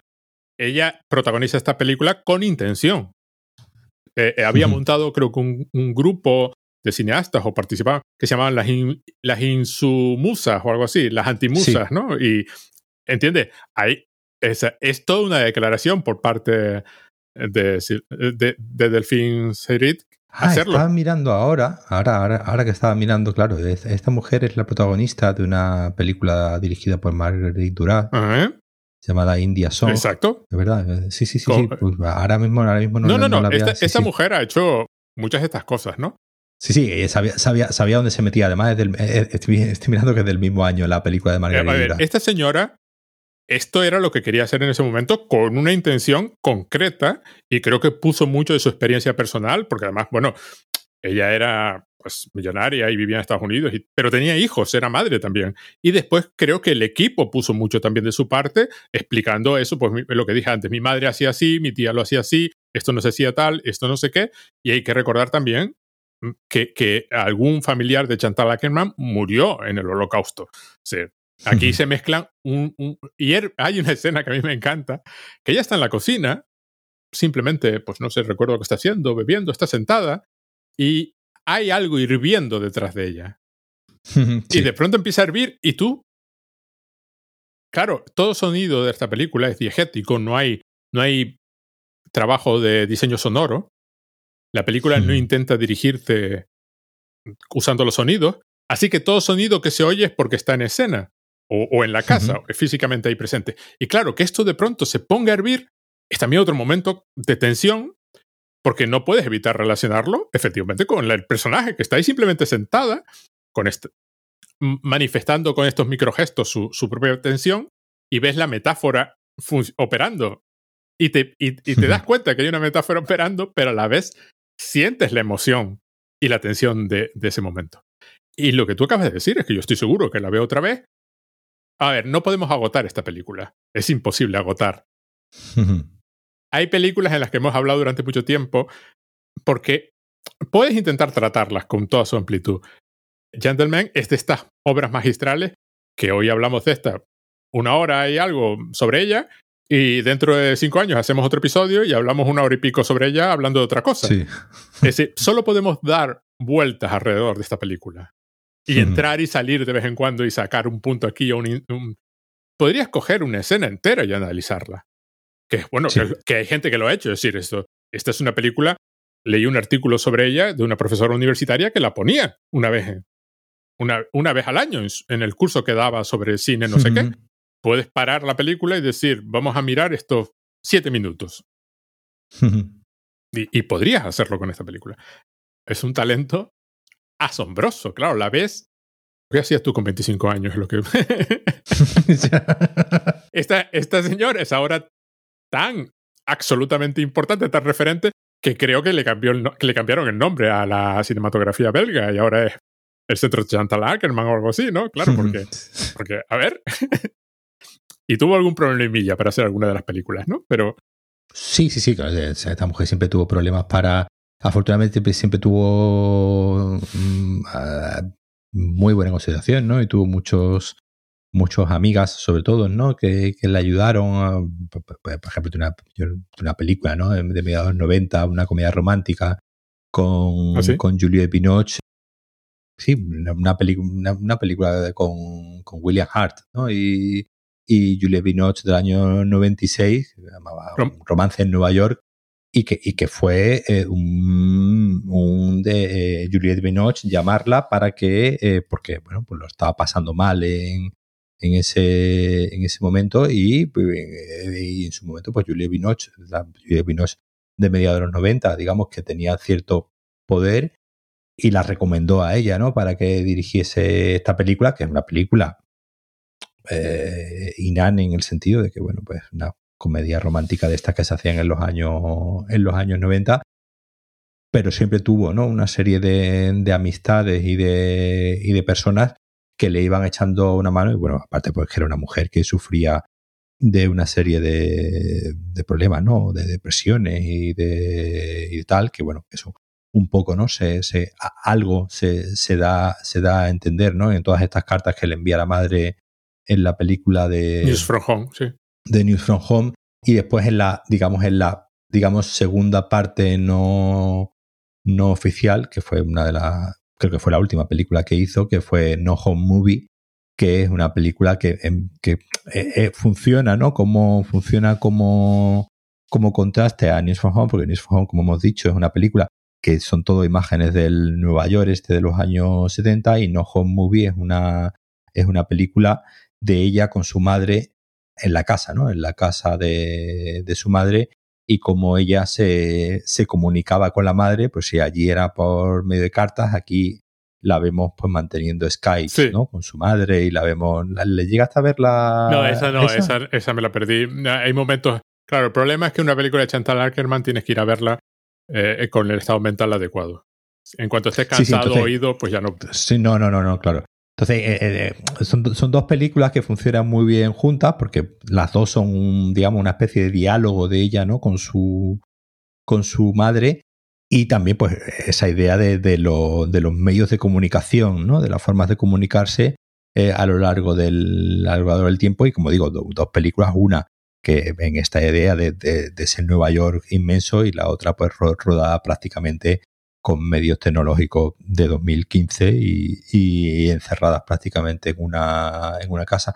Es una mujer que, como digo, nunca dejó de, de hacer cine, de hecho, vamos, creo Sí, no, hasta el 2015, sí, sí, tiene. Sí, sí, hasta, hasta el 2015, ¿no? Y tiene pues cerca de 60 créditos, ¿no? Como eh, eh, en IMDB, es decir, que, que, nunca dejó de hacer cine, pero siempre con muchos problemas, por un lado, eh, por el tipo de cine que quería hacer y después por sus problemas, digamos, eh, eh, personales y, de, diversas índoles de enfermedades mentales que, bueno, pues le llevaron pues a acabar, a, morir quizás demasiado, demasiado pronto, pero como digo, mm, dejando una, una obra tras de sí que conviene mucho la pena recuperar y bueno, ya afortunadamente nos han puesto en, en filming y se han hecho ¿no? varias eh, retrospectivas uh, por, toda, por toda España de sus películas y bueno, pues, pues la, las podemos ver a,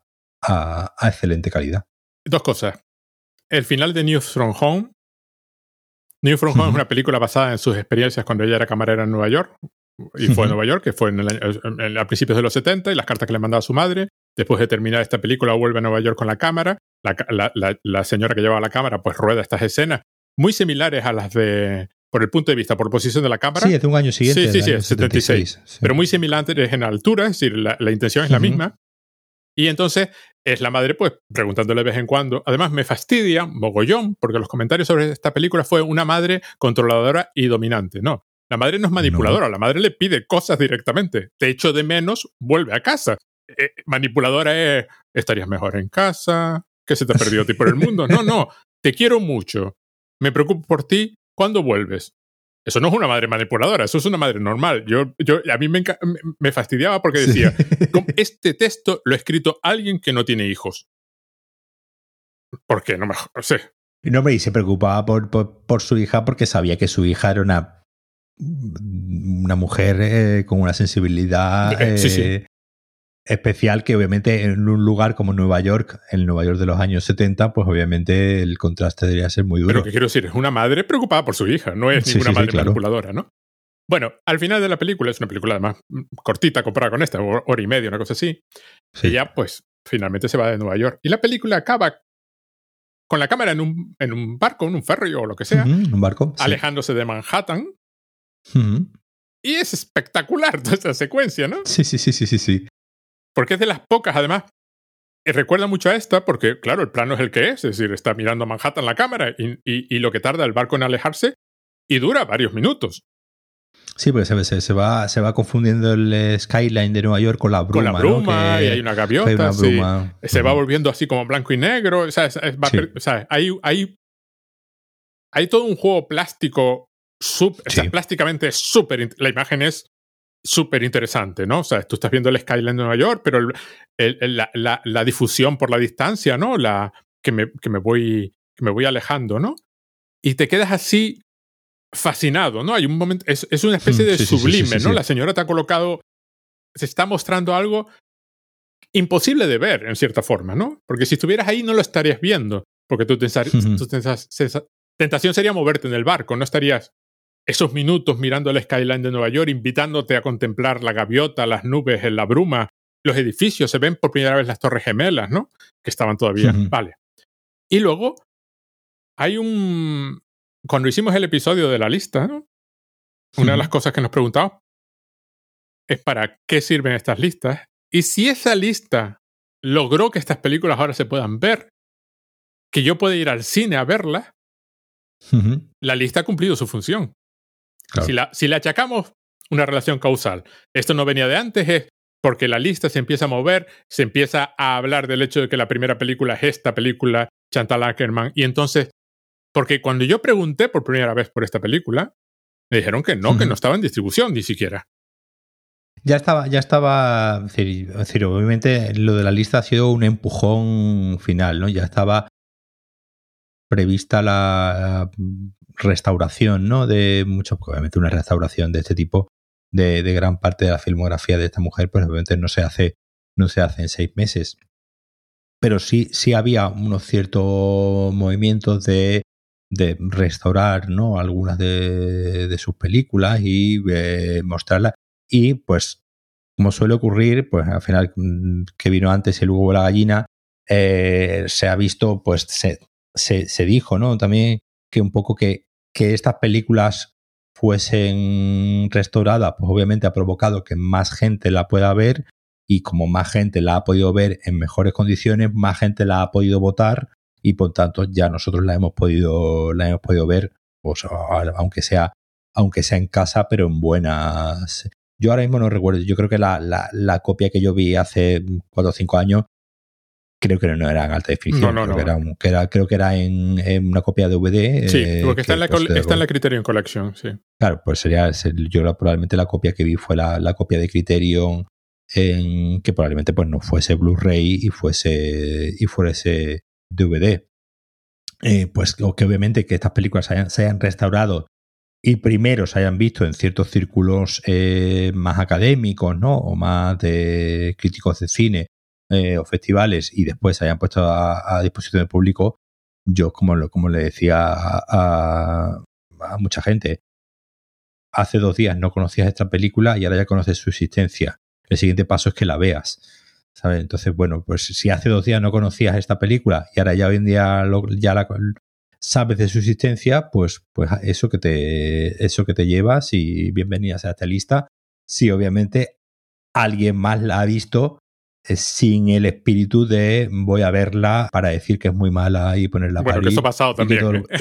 Y que, todo, el mundo, claro, sí, sí, que mucha gente que ha, que ha habido pues con estas ganas de, de, de, casito, de precisamente verla para decir que mucha gente se equivoca y que aquí somos todos unos agentes al servicio de, de una dictadura ideológica que nos paga y nos manda un cheque todos los meses para, para hablar, para hablar bien de esta, de esta película. Entonces, hubiésemos hecho este programa igualmente hablando igual de bien de ella si no. No, no. El problema era verla. el problema era tener, tener la posibilidad de verla en unas buenas condiciones. He dicho, es una película que estéticamente, además, es una película bonita de ver. Es una película que tiene una belleza plástica eh, muy. Hay, un, hay, un, detalle, por ejemplo, que me estuve fijando, en, que es una película, por ejemplo, que es un, a la hora ¿no? de la posición de la cámara, hablábamos antes de la posición de la cámara, pero después la cámara es una que juega mucho con el, con el, con el fondo, ¿no? Con el fondo, en el sentido de que, de que es una película que tiene una focal muy corta. Es decir, eh, eh, en muchos momentos la vemos a ella desenfocada porque hay una parte, ¿no? De eh, la, la, distancia entre el foco, entre lo, digamos, lo enfocado y lo, y lo desenfocado es, es, prácticamente mínima, ¿no? Y en el momento en el que ella se mueve, se va de foco, ya sea hacia adelante o, hacia atrás, y en todo momento, pues sobre todo eso se ve muy bien en, la, en todas las escenas de, exteriores, donde eh, el fondo se ve muy desenfocado, ¿no? En todo, en todo momento, y obviamente, pues, es una elección nuevamente formal, pero que nos está diciendo mucho de, del fondo de esa idea de, de esta mujer con esa rutina enfocada y cómo es muy fácil que esa rutina se le desmorone, se le desenfoque a la, a la mínima. Es decir, que tiene una cantidad de aspectos técnicos formales que, más allá de, los, de los argumentales, que le hacen además una película, como he dicho, muy, bonita de ver, muy interesante de, ver simplemente en lo, en lo, estético. Yo es que no quería verla en casa.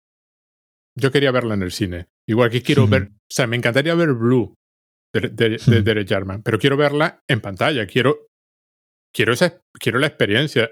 Esta película como muchas películas hasta hace relativamente poco, está pensada para verse en una sala oscura. Claro. No está pensada para verla en casa. Y yo mm, me, llamaba mucho, la quería ver, pero claro, era imposible. Sí, tú cuando, y cuando preguntaste en Numax no había. No, no, no, no había copias en distribución cuando pregunté por primera vez. Claro. El papel que tuvo la lista en todo esto es que esa es la función de las listas. Las listas se pueden hacer por dos razones. Una es por reafirmar el canon que ya conoces, que eso no tiene el más mínimo interés, o por descubrir cosas y decir, bueno, es que esto también vale la pena, esto también es cine, esto también es una película, no solo, no solo el cine clásico sin apellidos es, es cine, el cine con apellidos, el cine belga, belga o el cine hecho por Chantal Ackerman es un, es un cine que vale la pena ver.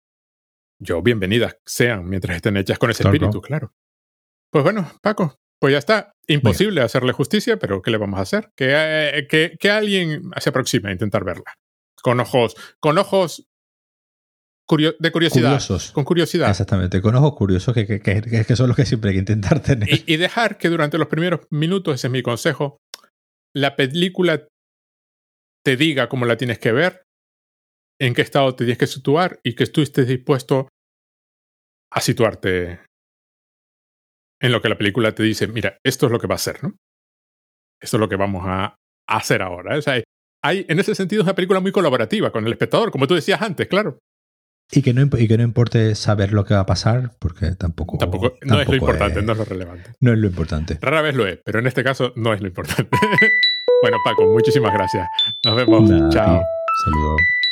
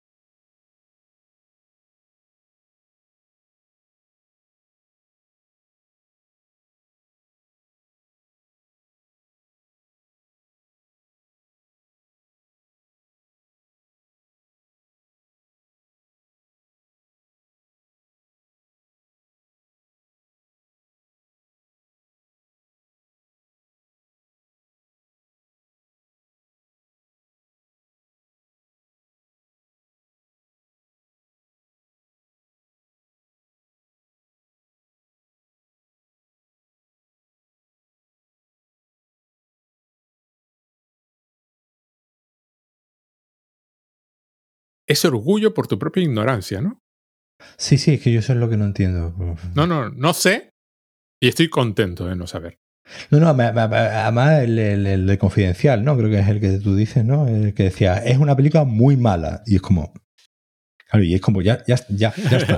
Ya, ya en el primer párrafo dices que es una película muy mala. Y es como, porque, porque, quiere decir que hay películas buenas. Es decir, es que a, mí, a mí cada vez me, me, me, Vamos, y mira, y mira que, que, que, que tú, tú, tú, eres dado, ¿no? A, a, a, a, que te gusten. Tú eres más dado a que, a que no te gusten películas. Eh, a, mí es que es raro que no me guste una película. Es decir, que, a, mí, a, mí, es raro. Yo, yo, yo, puedo decir que una película pues, es floja, es floja dentro. Porque, porque, es un poco lo que tú dices, ¿no? Hay que. Las películas hay que verlas dentro de sus, sí, sí, sí. de sus términos de qué es lo que quieren hacer, ¿no? De qué, qué es lo que quieren. Eh, eh, qué es lo que quieren venderte, qué es lo que quieren proponerte, ¿no? Y, y, y, obviamente, pues obviamente no se puede ver con los mismos ojos esta película que una película de Marvel, que una película. No, no, pero por eso. Lo, por, por una película no me gusta es porque eh, no cumple ni con sus propios términos. O sea, esta Claro, pero yo, yo, yo cuando. A mí, yo, yo, pero, yo, pero yo cuando. cuando yo te digo, yo, yo considero que, que, a, mí, a mí las películas de. Y lo hemos hablado ya, ¿no?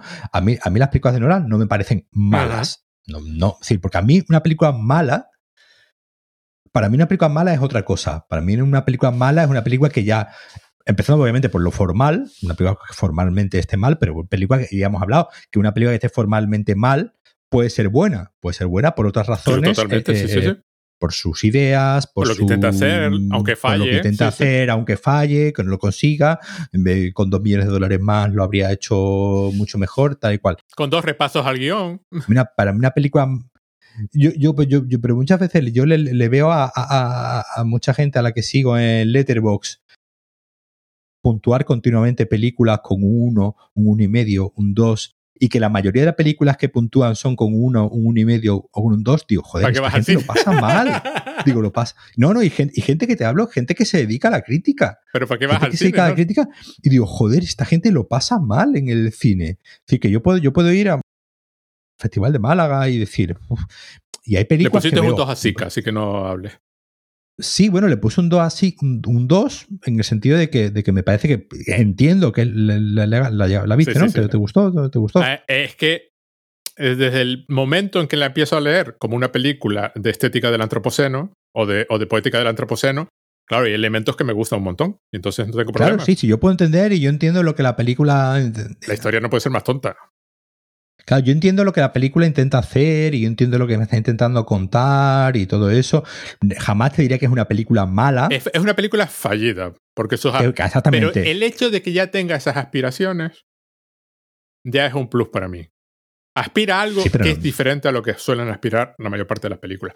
A, a, a, tratar un cierto tema que no se trata, con lo cual... Sí, pero mira, pero, pero ya, pues, decir, obviamente me, me, me, es una herejía, ¿no? Compararla con, con esta, pero a mí, por ejemplo, una cosa que me pasó con la mayoría de las películas del Festival de, de Cine es que eran películas, con, en, la, en general de, de, de, Festival de Cine de Málaga, en general pe películas con muy poca precisión a la hora sí, sí. de cómo contar las sí, cosas. Sí, sí, totalmente, sí. Esta, esta película parece que escribieron el guion y ahí acabaron la película. Esta película es un documental en el que hay una historia por alguna razón.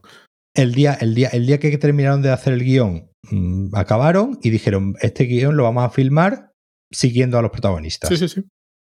Y entonces ponieron, pusieron a los protagonistas, a, la, a los actores, a, a, a, que de la película pues tiene ciertos problemas en que muchas de las actuaciones son... Solo hay una actuación bien, profesional, la de la madre. Sí, pero... Sí, claro, pero eh, claro, es lo, es lo que ocurre. Muchas veces eso queda bien, pero muchas veces, como es en este caso... Hay un contraste demasiado evidente. ¿eh? No queda del todo bien. Y la mayoría de las películas tenían esa esta decisión formal de son películas que siguen a los mm. actores. Y, no, y ya está, y esa, esa, es la decisión formal. Le pasa a esta, le pasa a 20.000 especies de abeja, que fue la que ganó. Le, la, la, mayoría son películas que están rodadas de cualquier manera. Sí. De, vamos a plano de cogote, mucho plano de cogote, porque obviamente es mucho más fácil seguir a un personaje cuando están dando cuando, desde detrás que seguirlo desde delante, pues si lo está haciendo desde delante, el Steadicam tiene que andarse para atrás y es más difícil que te salga bien el plano. Es decir, son películas que están rodadas de cualquier la manera. La cámara está colocada en cualquier sitio, sin importar dónde esté. En cualquier sitio, en cualquier ¿Se ve a los personajes? Forma. Sí, pues ya está. Sí, ya está, se les ve, están diciendo las líneas que hemos escrito en el guion y, y para adelante. Claro, tú ves esta película, ves Gentleman, con, Con esta- con esa precisión, con esa contundencia a la hora de cómo te quiere mostrar las cosas, de qué manera. No estamos hablando de que tenga que ser esteticista, ni, ni, ni no, pero, pero simplemente que tú veas que el RRR. que ha, eh, claro, el que ha dirigido la película ha pensado dónde poner la cámara, dónde hacerlo. cómo- RRR, Claro, que es una película de aventuras de dos tíos que son a todos los efectos prácticos superhéroes, que tiene una clara distinción entre los dos. Uno es fuego y otro es agua, y el fuego y el agua están continuamente presentes. O sea, claro. hay, sí. un- hay una intención de que esto es la metáfora que estamos usando para cada uno, y, es, y, y no, y las escenas, si pueden, contienen esta metáfora. Claro, entonces, que, que esa, es- esa idea de que, de que pues, obviamente, pues el cine tiene que ser algo más, ¿no? Que el, que el simplemente el guion, ¿no? Y la historia que te está contando en, en Sika, yo le veo, muy, Sí, sí, le veo sí, buenas no. intenciones, obviamente, y le veo, o la otra, ¿no? La otra gallega que te comentaba, la de Matria.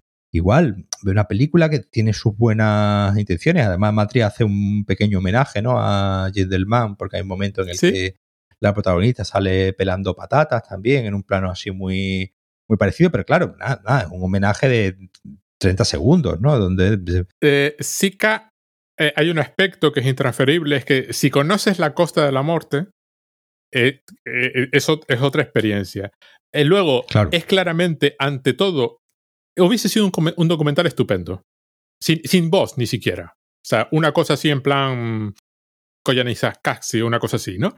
Y luego, yo estaba viendo la película y hay un momento maravilloso, estupendo, que, que, que, que es, que está, está bien ejecutado, ¿no? O sea, es una de estas cosas, momentos, hay, hay varios planos que están muy bien hechos porque son planos de documental en lugar de ser planos de seguimos un personaje, sí. ¿no? Cuando la naturaleza es la protagonista, o sea, Sí. la, la naturaleza tiene una cierta subjetividad y protagonista de la película y entonces eso, es- eso se transmite. Mi, mi, mi queja es que eso es poco. O sea, Claro. claro, eh, la historia de los personajes puntuadas dos o tres veces que aparezcan y ya está, porque no importa nada. Y, y muéstrame más eso, muéstrame más el viento. Hay un momento en que ella cae al agua y se encuentra con una tortuga, ¿no? sí. Ahora. Sí, recuerdo. Ahora, imagínate esta película que te voy a proponer ahora. Llegamos a este punto y durante el resto de la película seguimos a la tortuga. Claro, pero- ¿Cuál es el impacto del mensaje sobre el antropoceno y el clima y de no sé qué, de una película que hace eso? Que de pronto abandona a los personajes humanos y Ujú. sigue al personaje no humano durante el resto de la película. O sea, no resuelve la historia de los humanos porque ya sabes cómo va a terminar. Es decir, vamos a ver, ¿entiendes? No, no tampoco. sí, sí, sí, o sea, sí. Es lo mínimo que se despacha de historia.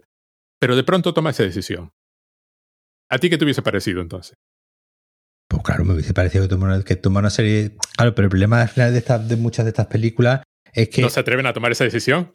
No se y se y se quedan en el en el en, el mensaje no se quedan en el se quedan en el mensaje que yo lo, entiendo no en la película pues toda la idea no que hay sobre la naturaleza.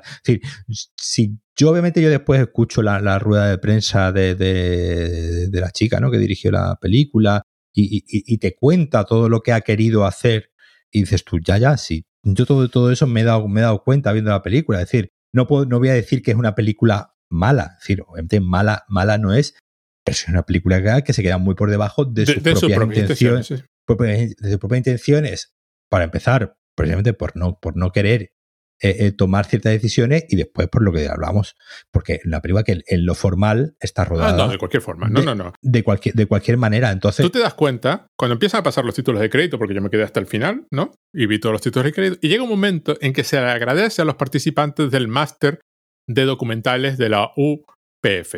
Y yo me quedé así preguntando qué, qué era la UPF, porque no me salía, no me llegaba tal, y lo pregunté y me dice, no, la Universidad Pompeu Fabra. O sea, claro, sí, esta película quería ser un documental. Es una Claro. película, es una historia porque nadie está dispuesto a pagar por un documental, entonces pagamos por una historia. Pero llega un punto en que tú dices, si hubiese hubido, si, si hubiese dado la valentía de en un momento dado decir, no, no, este tema que estaba de fondo, que por supuesto está de fondo, primero, por dos razones. Porque el guion necesitaba un par de vueltas más para justificar según qué cosa. Y hombre, ya alguien con la cámara tenía que haber dicho, no, está aquí porque vamos a reflejar este tema y estas cosas y, y esta elección no es arbitraria.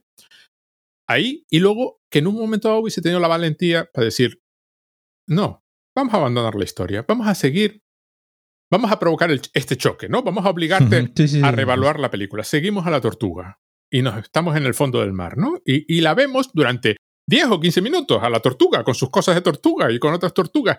Y de pronto es, es, el mundo no humano el que, el que empezamos a apreciar. El antropoceno, ¿no? una, estética, una poética del antropoceno. En la medida que aspira a ser poética del antropoceno, pues a mí ya me vale, ¿no? Pero luego, O que arde. Yo vi lo que, O que arde, que es una película, claro, ahí la cámara sí está colocada tal, hay un talento y no sé cuánto, no sé qué. Pero yo estaba viendo la película y llega este plano del helicóptero, donde la cámara está desde abajo mirando el helicóptero, las aspas girando, que además giran lentamente, ¿no? Y yo pienso, de pronto hemos abandonado a todos los personajes de la película y de pronto estamos viendo a este artefacto, que además la película empezó con artefactos. E, e, es una de las grandes películas de ciencia ficción en sus primeros tres o cuatro minutos. Hay una cosa alienígena destruyendo el bosque, ¿no? Hay un. Está, pero además está rodado así como si fuera ciencia ficción.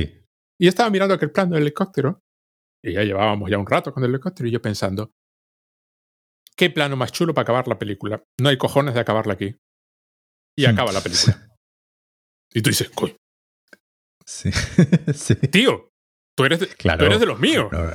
Claro, sí, sí, sí. Es que, eh, ahí, ahí, ahí tenemos a Oliver Laxey y tenemos a Mauro Erce, que es el director de, de fotografía, que son dos señores que que, como te digo, que la, y la diferencia es precisamente ese, ese, eh, tener claro qué es lo que quieres contar y cómo lo vas a contar y cuál es la potencia de las imágenes más allá de que sean bellas y que sean expresivas, que, es otro paso. Que comenten algo. Cuando ella, la, la, madre está por ahí, que es además una señora muy mayor, y se refugia en el tronco del árbol hueco, ¿no? Por eso, por eso, por eso las películas de, de, Oliver Laxe sí son películas potentes y esta película se queda en ese terreno de nadie. Puramente en, el, terreno de la intención, sí, sí. Que yo sé lo que quieres hacer, pero es que no. No, pero yo le agradezco que tampoco intentase ir mucho más allá. Es que la, historia es esquemática, pero es que no puede ser otra cosa. Entonces tampoco intentan que rellenarla con detalles eso es uno de los problemas, por ejemplo, que tiene la del 20.000 especies de abeja, que, tiene, que es una película con siete tramas a la vez, mm. más allá de la trama de, de, la niña, digamos, protagonista. ¿Sabes de qué va? No, no, pero da igual. bueno, la, película es, una historia de, una niña de 10 años que es trans y, eh, pues, digamos, como esto, digamos, va digamos, pues eh, eh, afectando a toda la, a toda la, familia. Una película que, hace muy bien ese retrato ¿no? de una infancia trans, de cómo, de cómo cada personaje de la familia, pero es una película que se empeña en meter cinco tramas a, la vez, la trama de la madre, la trama de la abuela, la madre, trama de la otra abuela, la trama de la madre con el ex marido, la trama de la madre. Y, era como, a ver, no, no, valía con. Y encima la película dura dos horas y. Sí, sí, yo veo. Además, es larga. Y es como, a ver, pero si la historia de la niña ya estaba bien, si, si, con quedarte con esta historia ya. Que entiendo, entiendo lo que quieres hacer de ver cómo esto afecta ¿no? a, a todos los personajes y la trama de la y, y, la trama de la y la madre no tiene una trama sobre su propia identidad y un poco, pues, sí, pero son todo como una especie de, una cantidad de trucos de guion a los que se les ve demasiado las costuras, que obviamente es una, película que está bien, es una película correcta, que a mí me, a mí me, gustó, ¿no? decir, no, no me pareció un, no, me ganó el premio al final del, del festival, pero bueno, también en comparación con lo que había, pues era de lo mejor, era de lo mejorcito. Pero es otra película, por ejemplo, que está rodada de cualquier manera. Otra película que está rodada igual, eh, sí, con los, con, con los actores, que son todos eh, bastante buenos. Y aquí, por ejemplo, Claro, yo te, entonces, cuando te, cuando te decía lo de, lo de que a mí es raro que una película no me guste o que yo le ponga a una película una estrella, una estrella y media, ya dos, sí voy ya más tendiendo, ¿no? A, mantenerte. Pero es que sea porque hay malas interpretaciones, porque hay, hay, hay, hay, cosas ya directamente que en Sika, pues es un poco donde flojea, ¿no? Que más allá de la chica y la, y la madre, ¿no? Que es la única actriz protagonista, después los amigos de los amigos de la chica no, no, no. es, que, es, que, es, lo mínimo. Está, está, eh, no es lo que les interesaba. Les interesaba la parte documental. a mí, que una película cumpla unos mínimos. Claro, yo después veo a, toda esta gente de, la crítica de cine que, que, que, cuando una película tiene, le, pone tres estrellas, es ya como diciendo, wow, esta película le ha flipado, ¿sabes? Le, ha puesto tres estrellas, que, para mí es lo mínimo de no me ha aburrido, la película se ve, se oye y, los actores son mínimamente profesionales, eh, eh, ya, ya, con eso le pongo tres estrellas, eh, digo, esta gente que nada más que le pone, digo, parece, parece que van a pasarlo, a pasarlo mal. ¿Sabes con qué me quedo yo? De todo esto que hemos, acabamos de hablar, que hay que hablar de oquear de un día de esto. Pues un día. venga, venga, un abrazo, te dejo ir a preparar la comida como si fueras gentleman. Cállate que el, otro día, que el otro día estuve haciendo unos filetes empanados y. Y, te sentías, ¿no? y, me sentí un poco. Yo desde que la vi me siento un poco cada vez que hago un movimiento mínimamente preciso. Me acuerdo de ella. Es, una sensación muy, muy, muy curiosa. Y estuve recordando, digo, a ver, ¿cómo lo hace? ¿Cómo lo hace en la película? Si primero lo pasa por harina, después le pasa el huevo, después, digo. Venga, un abrazo, Paco. Venga, hablamos. Chao.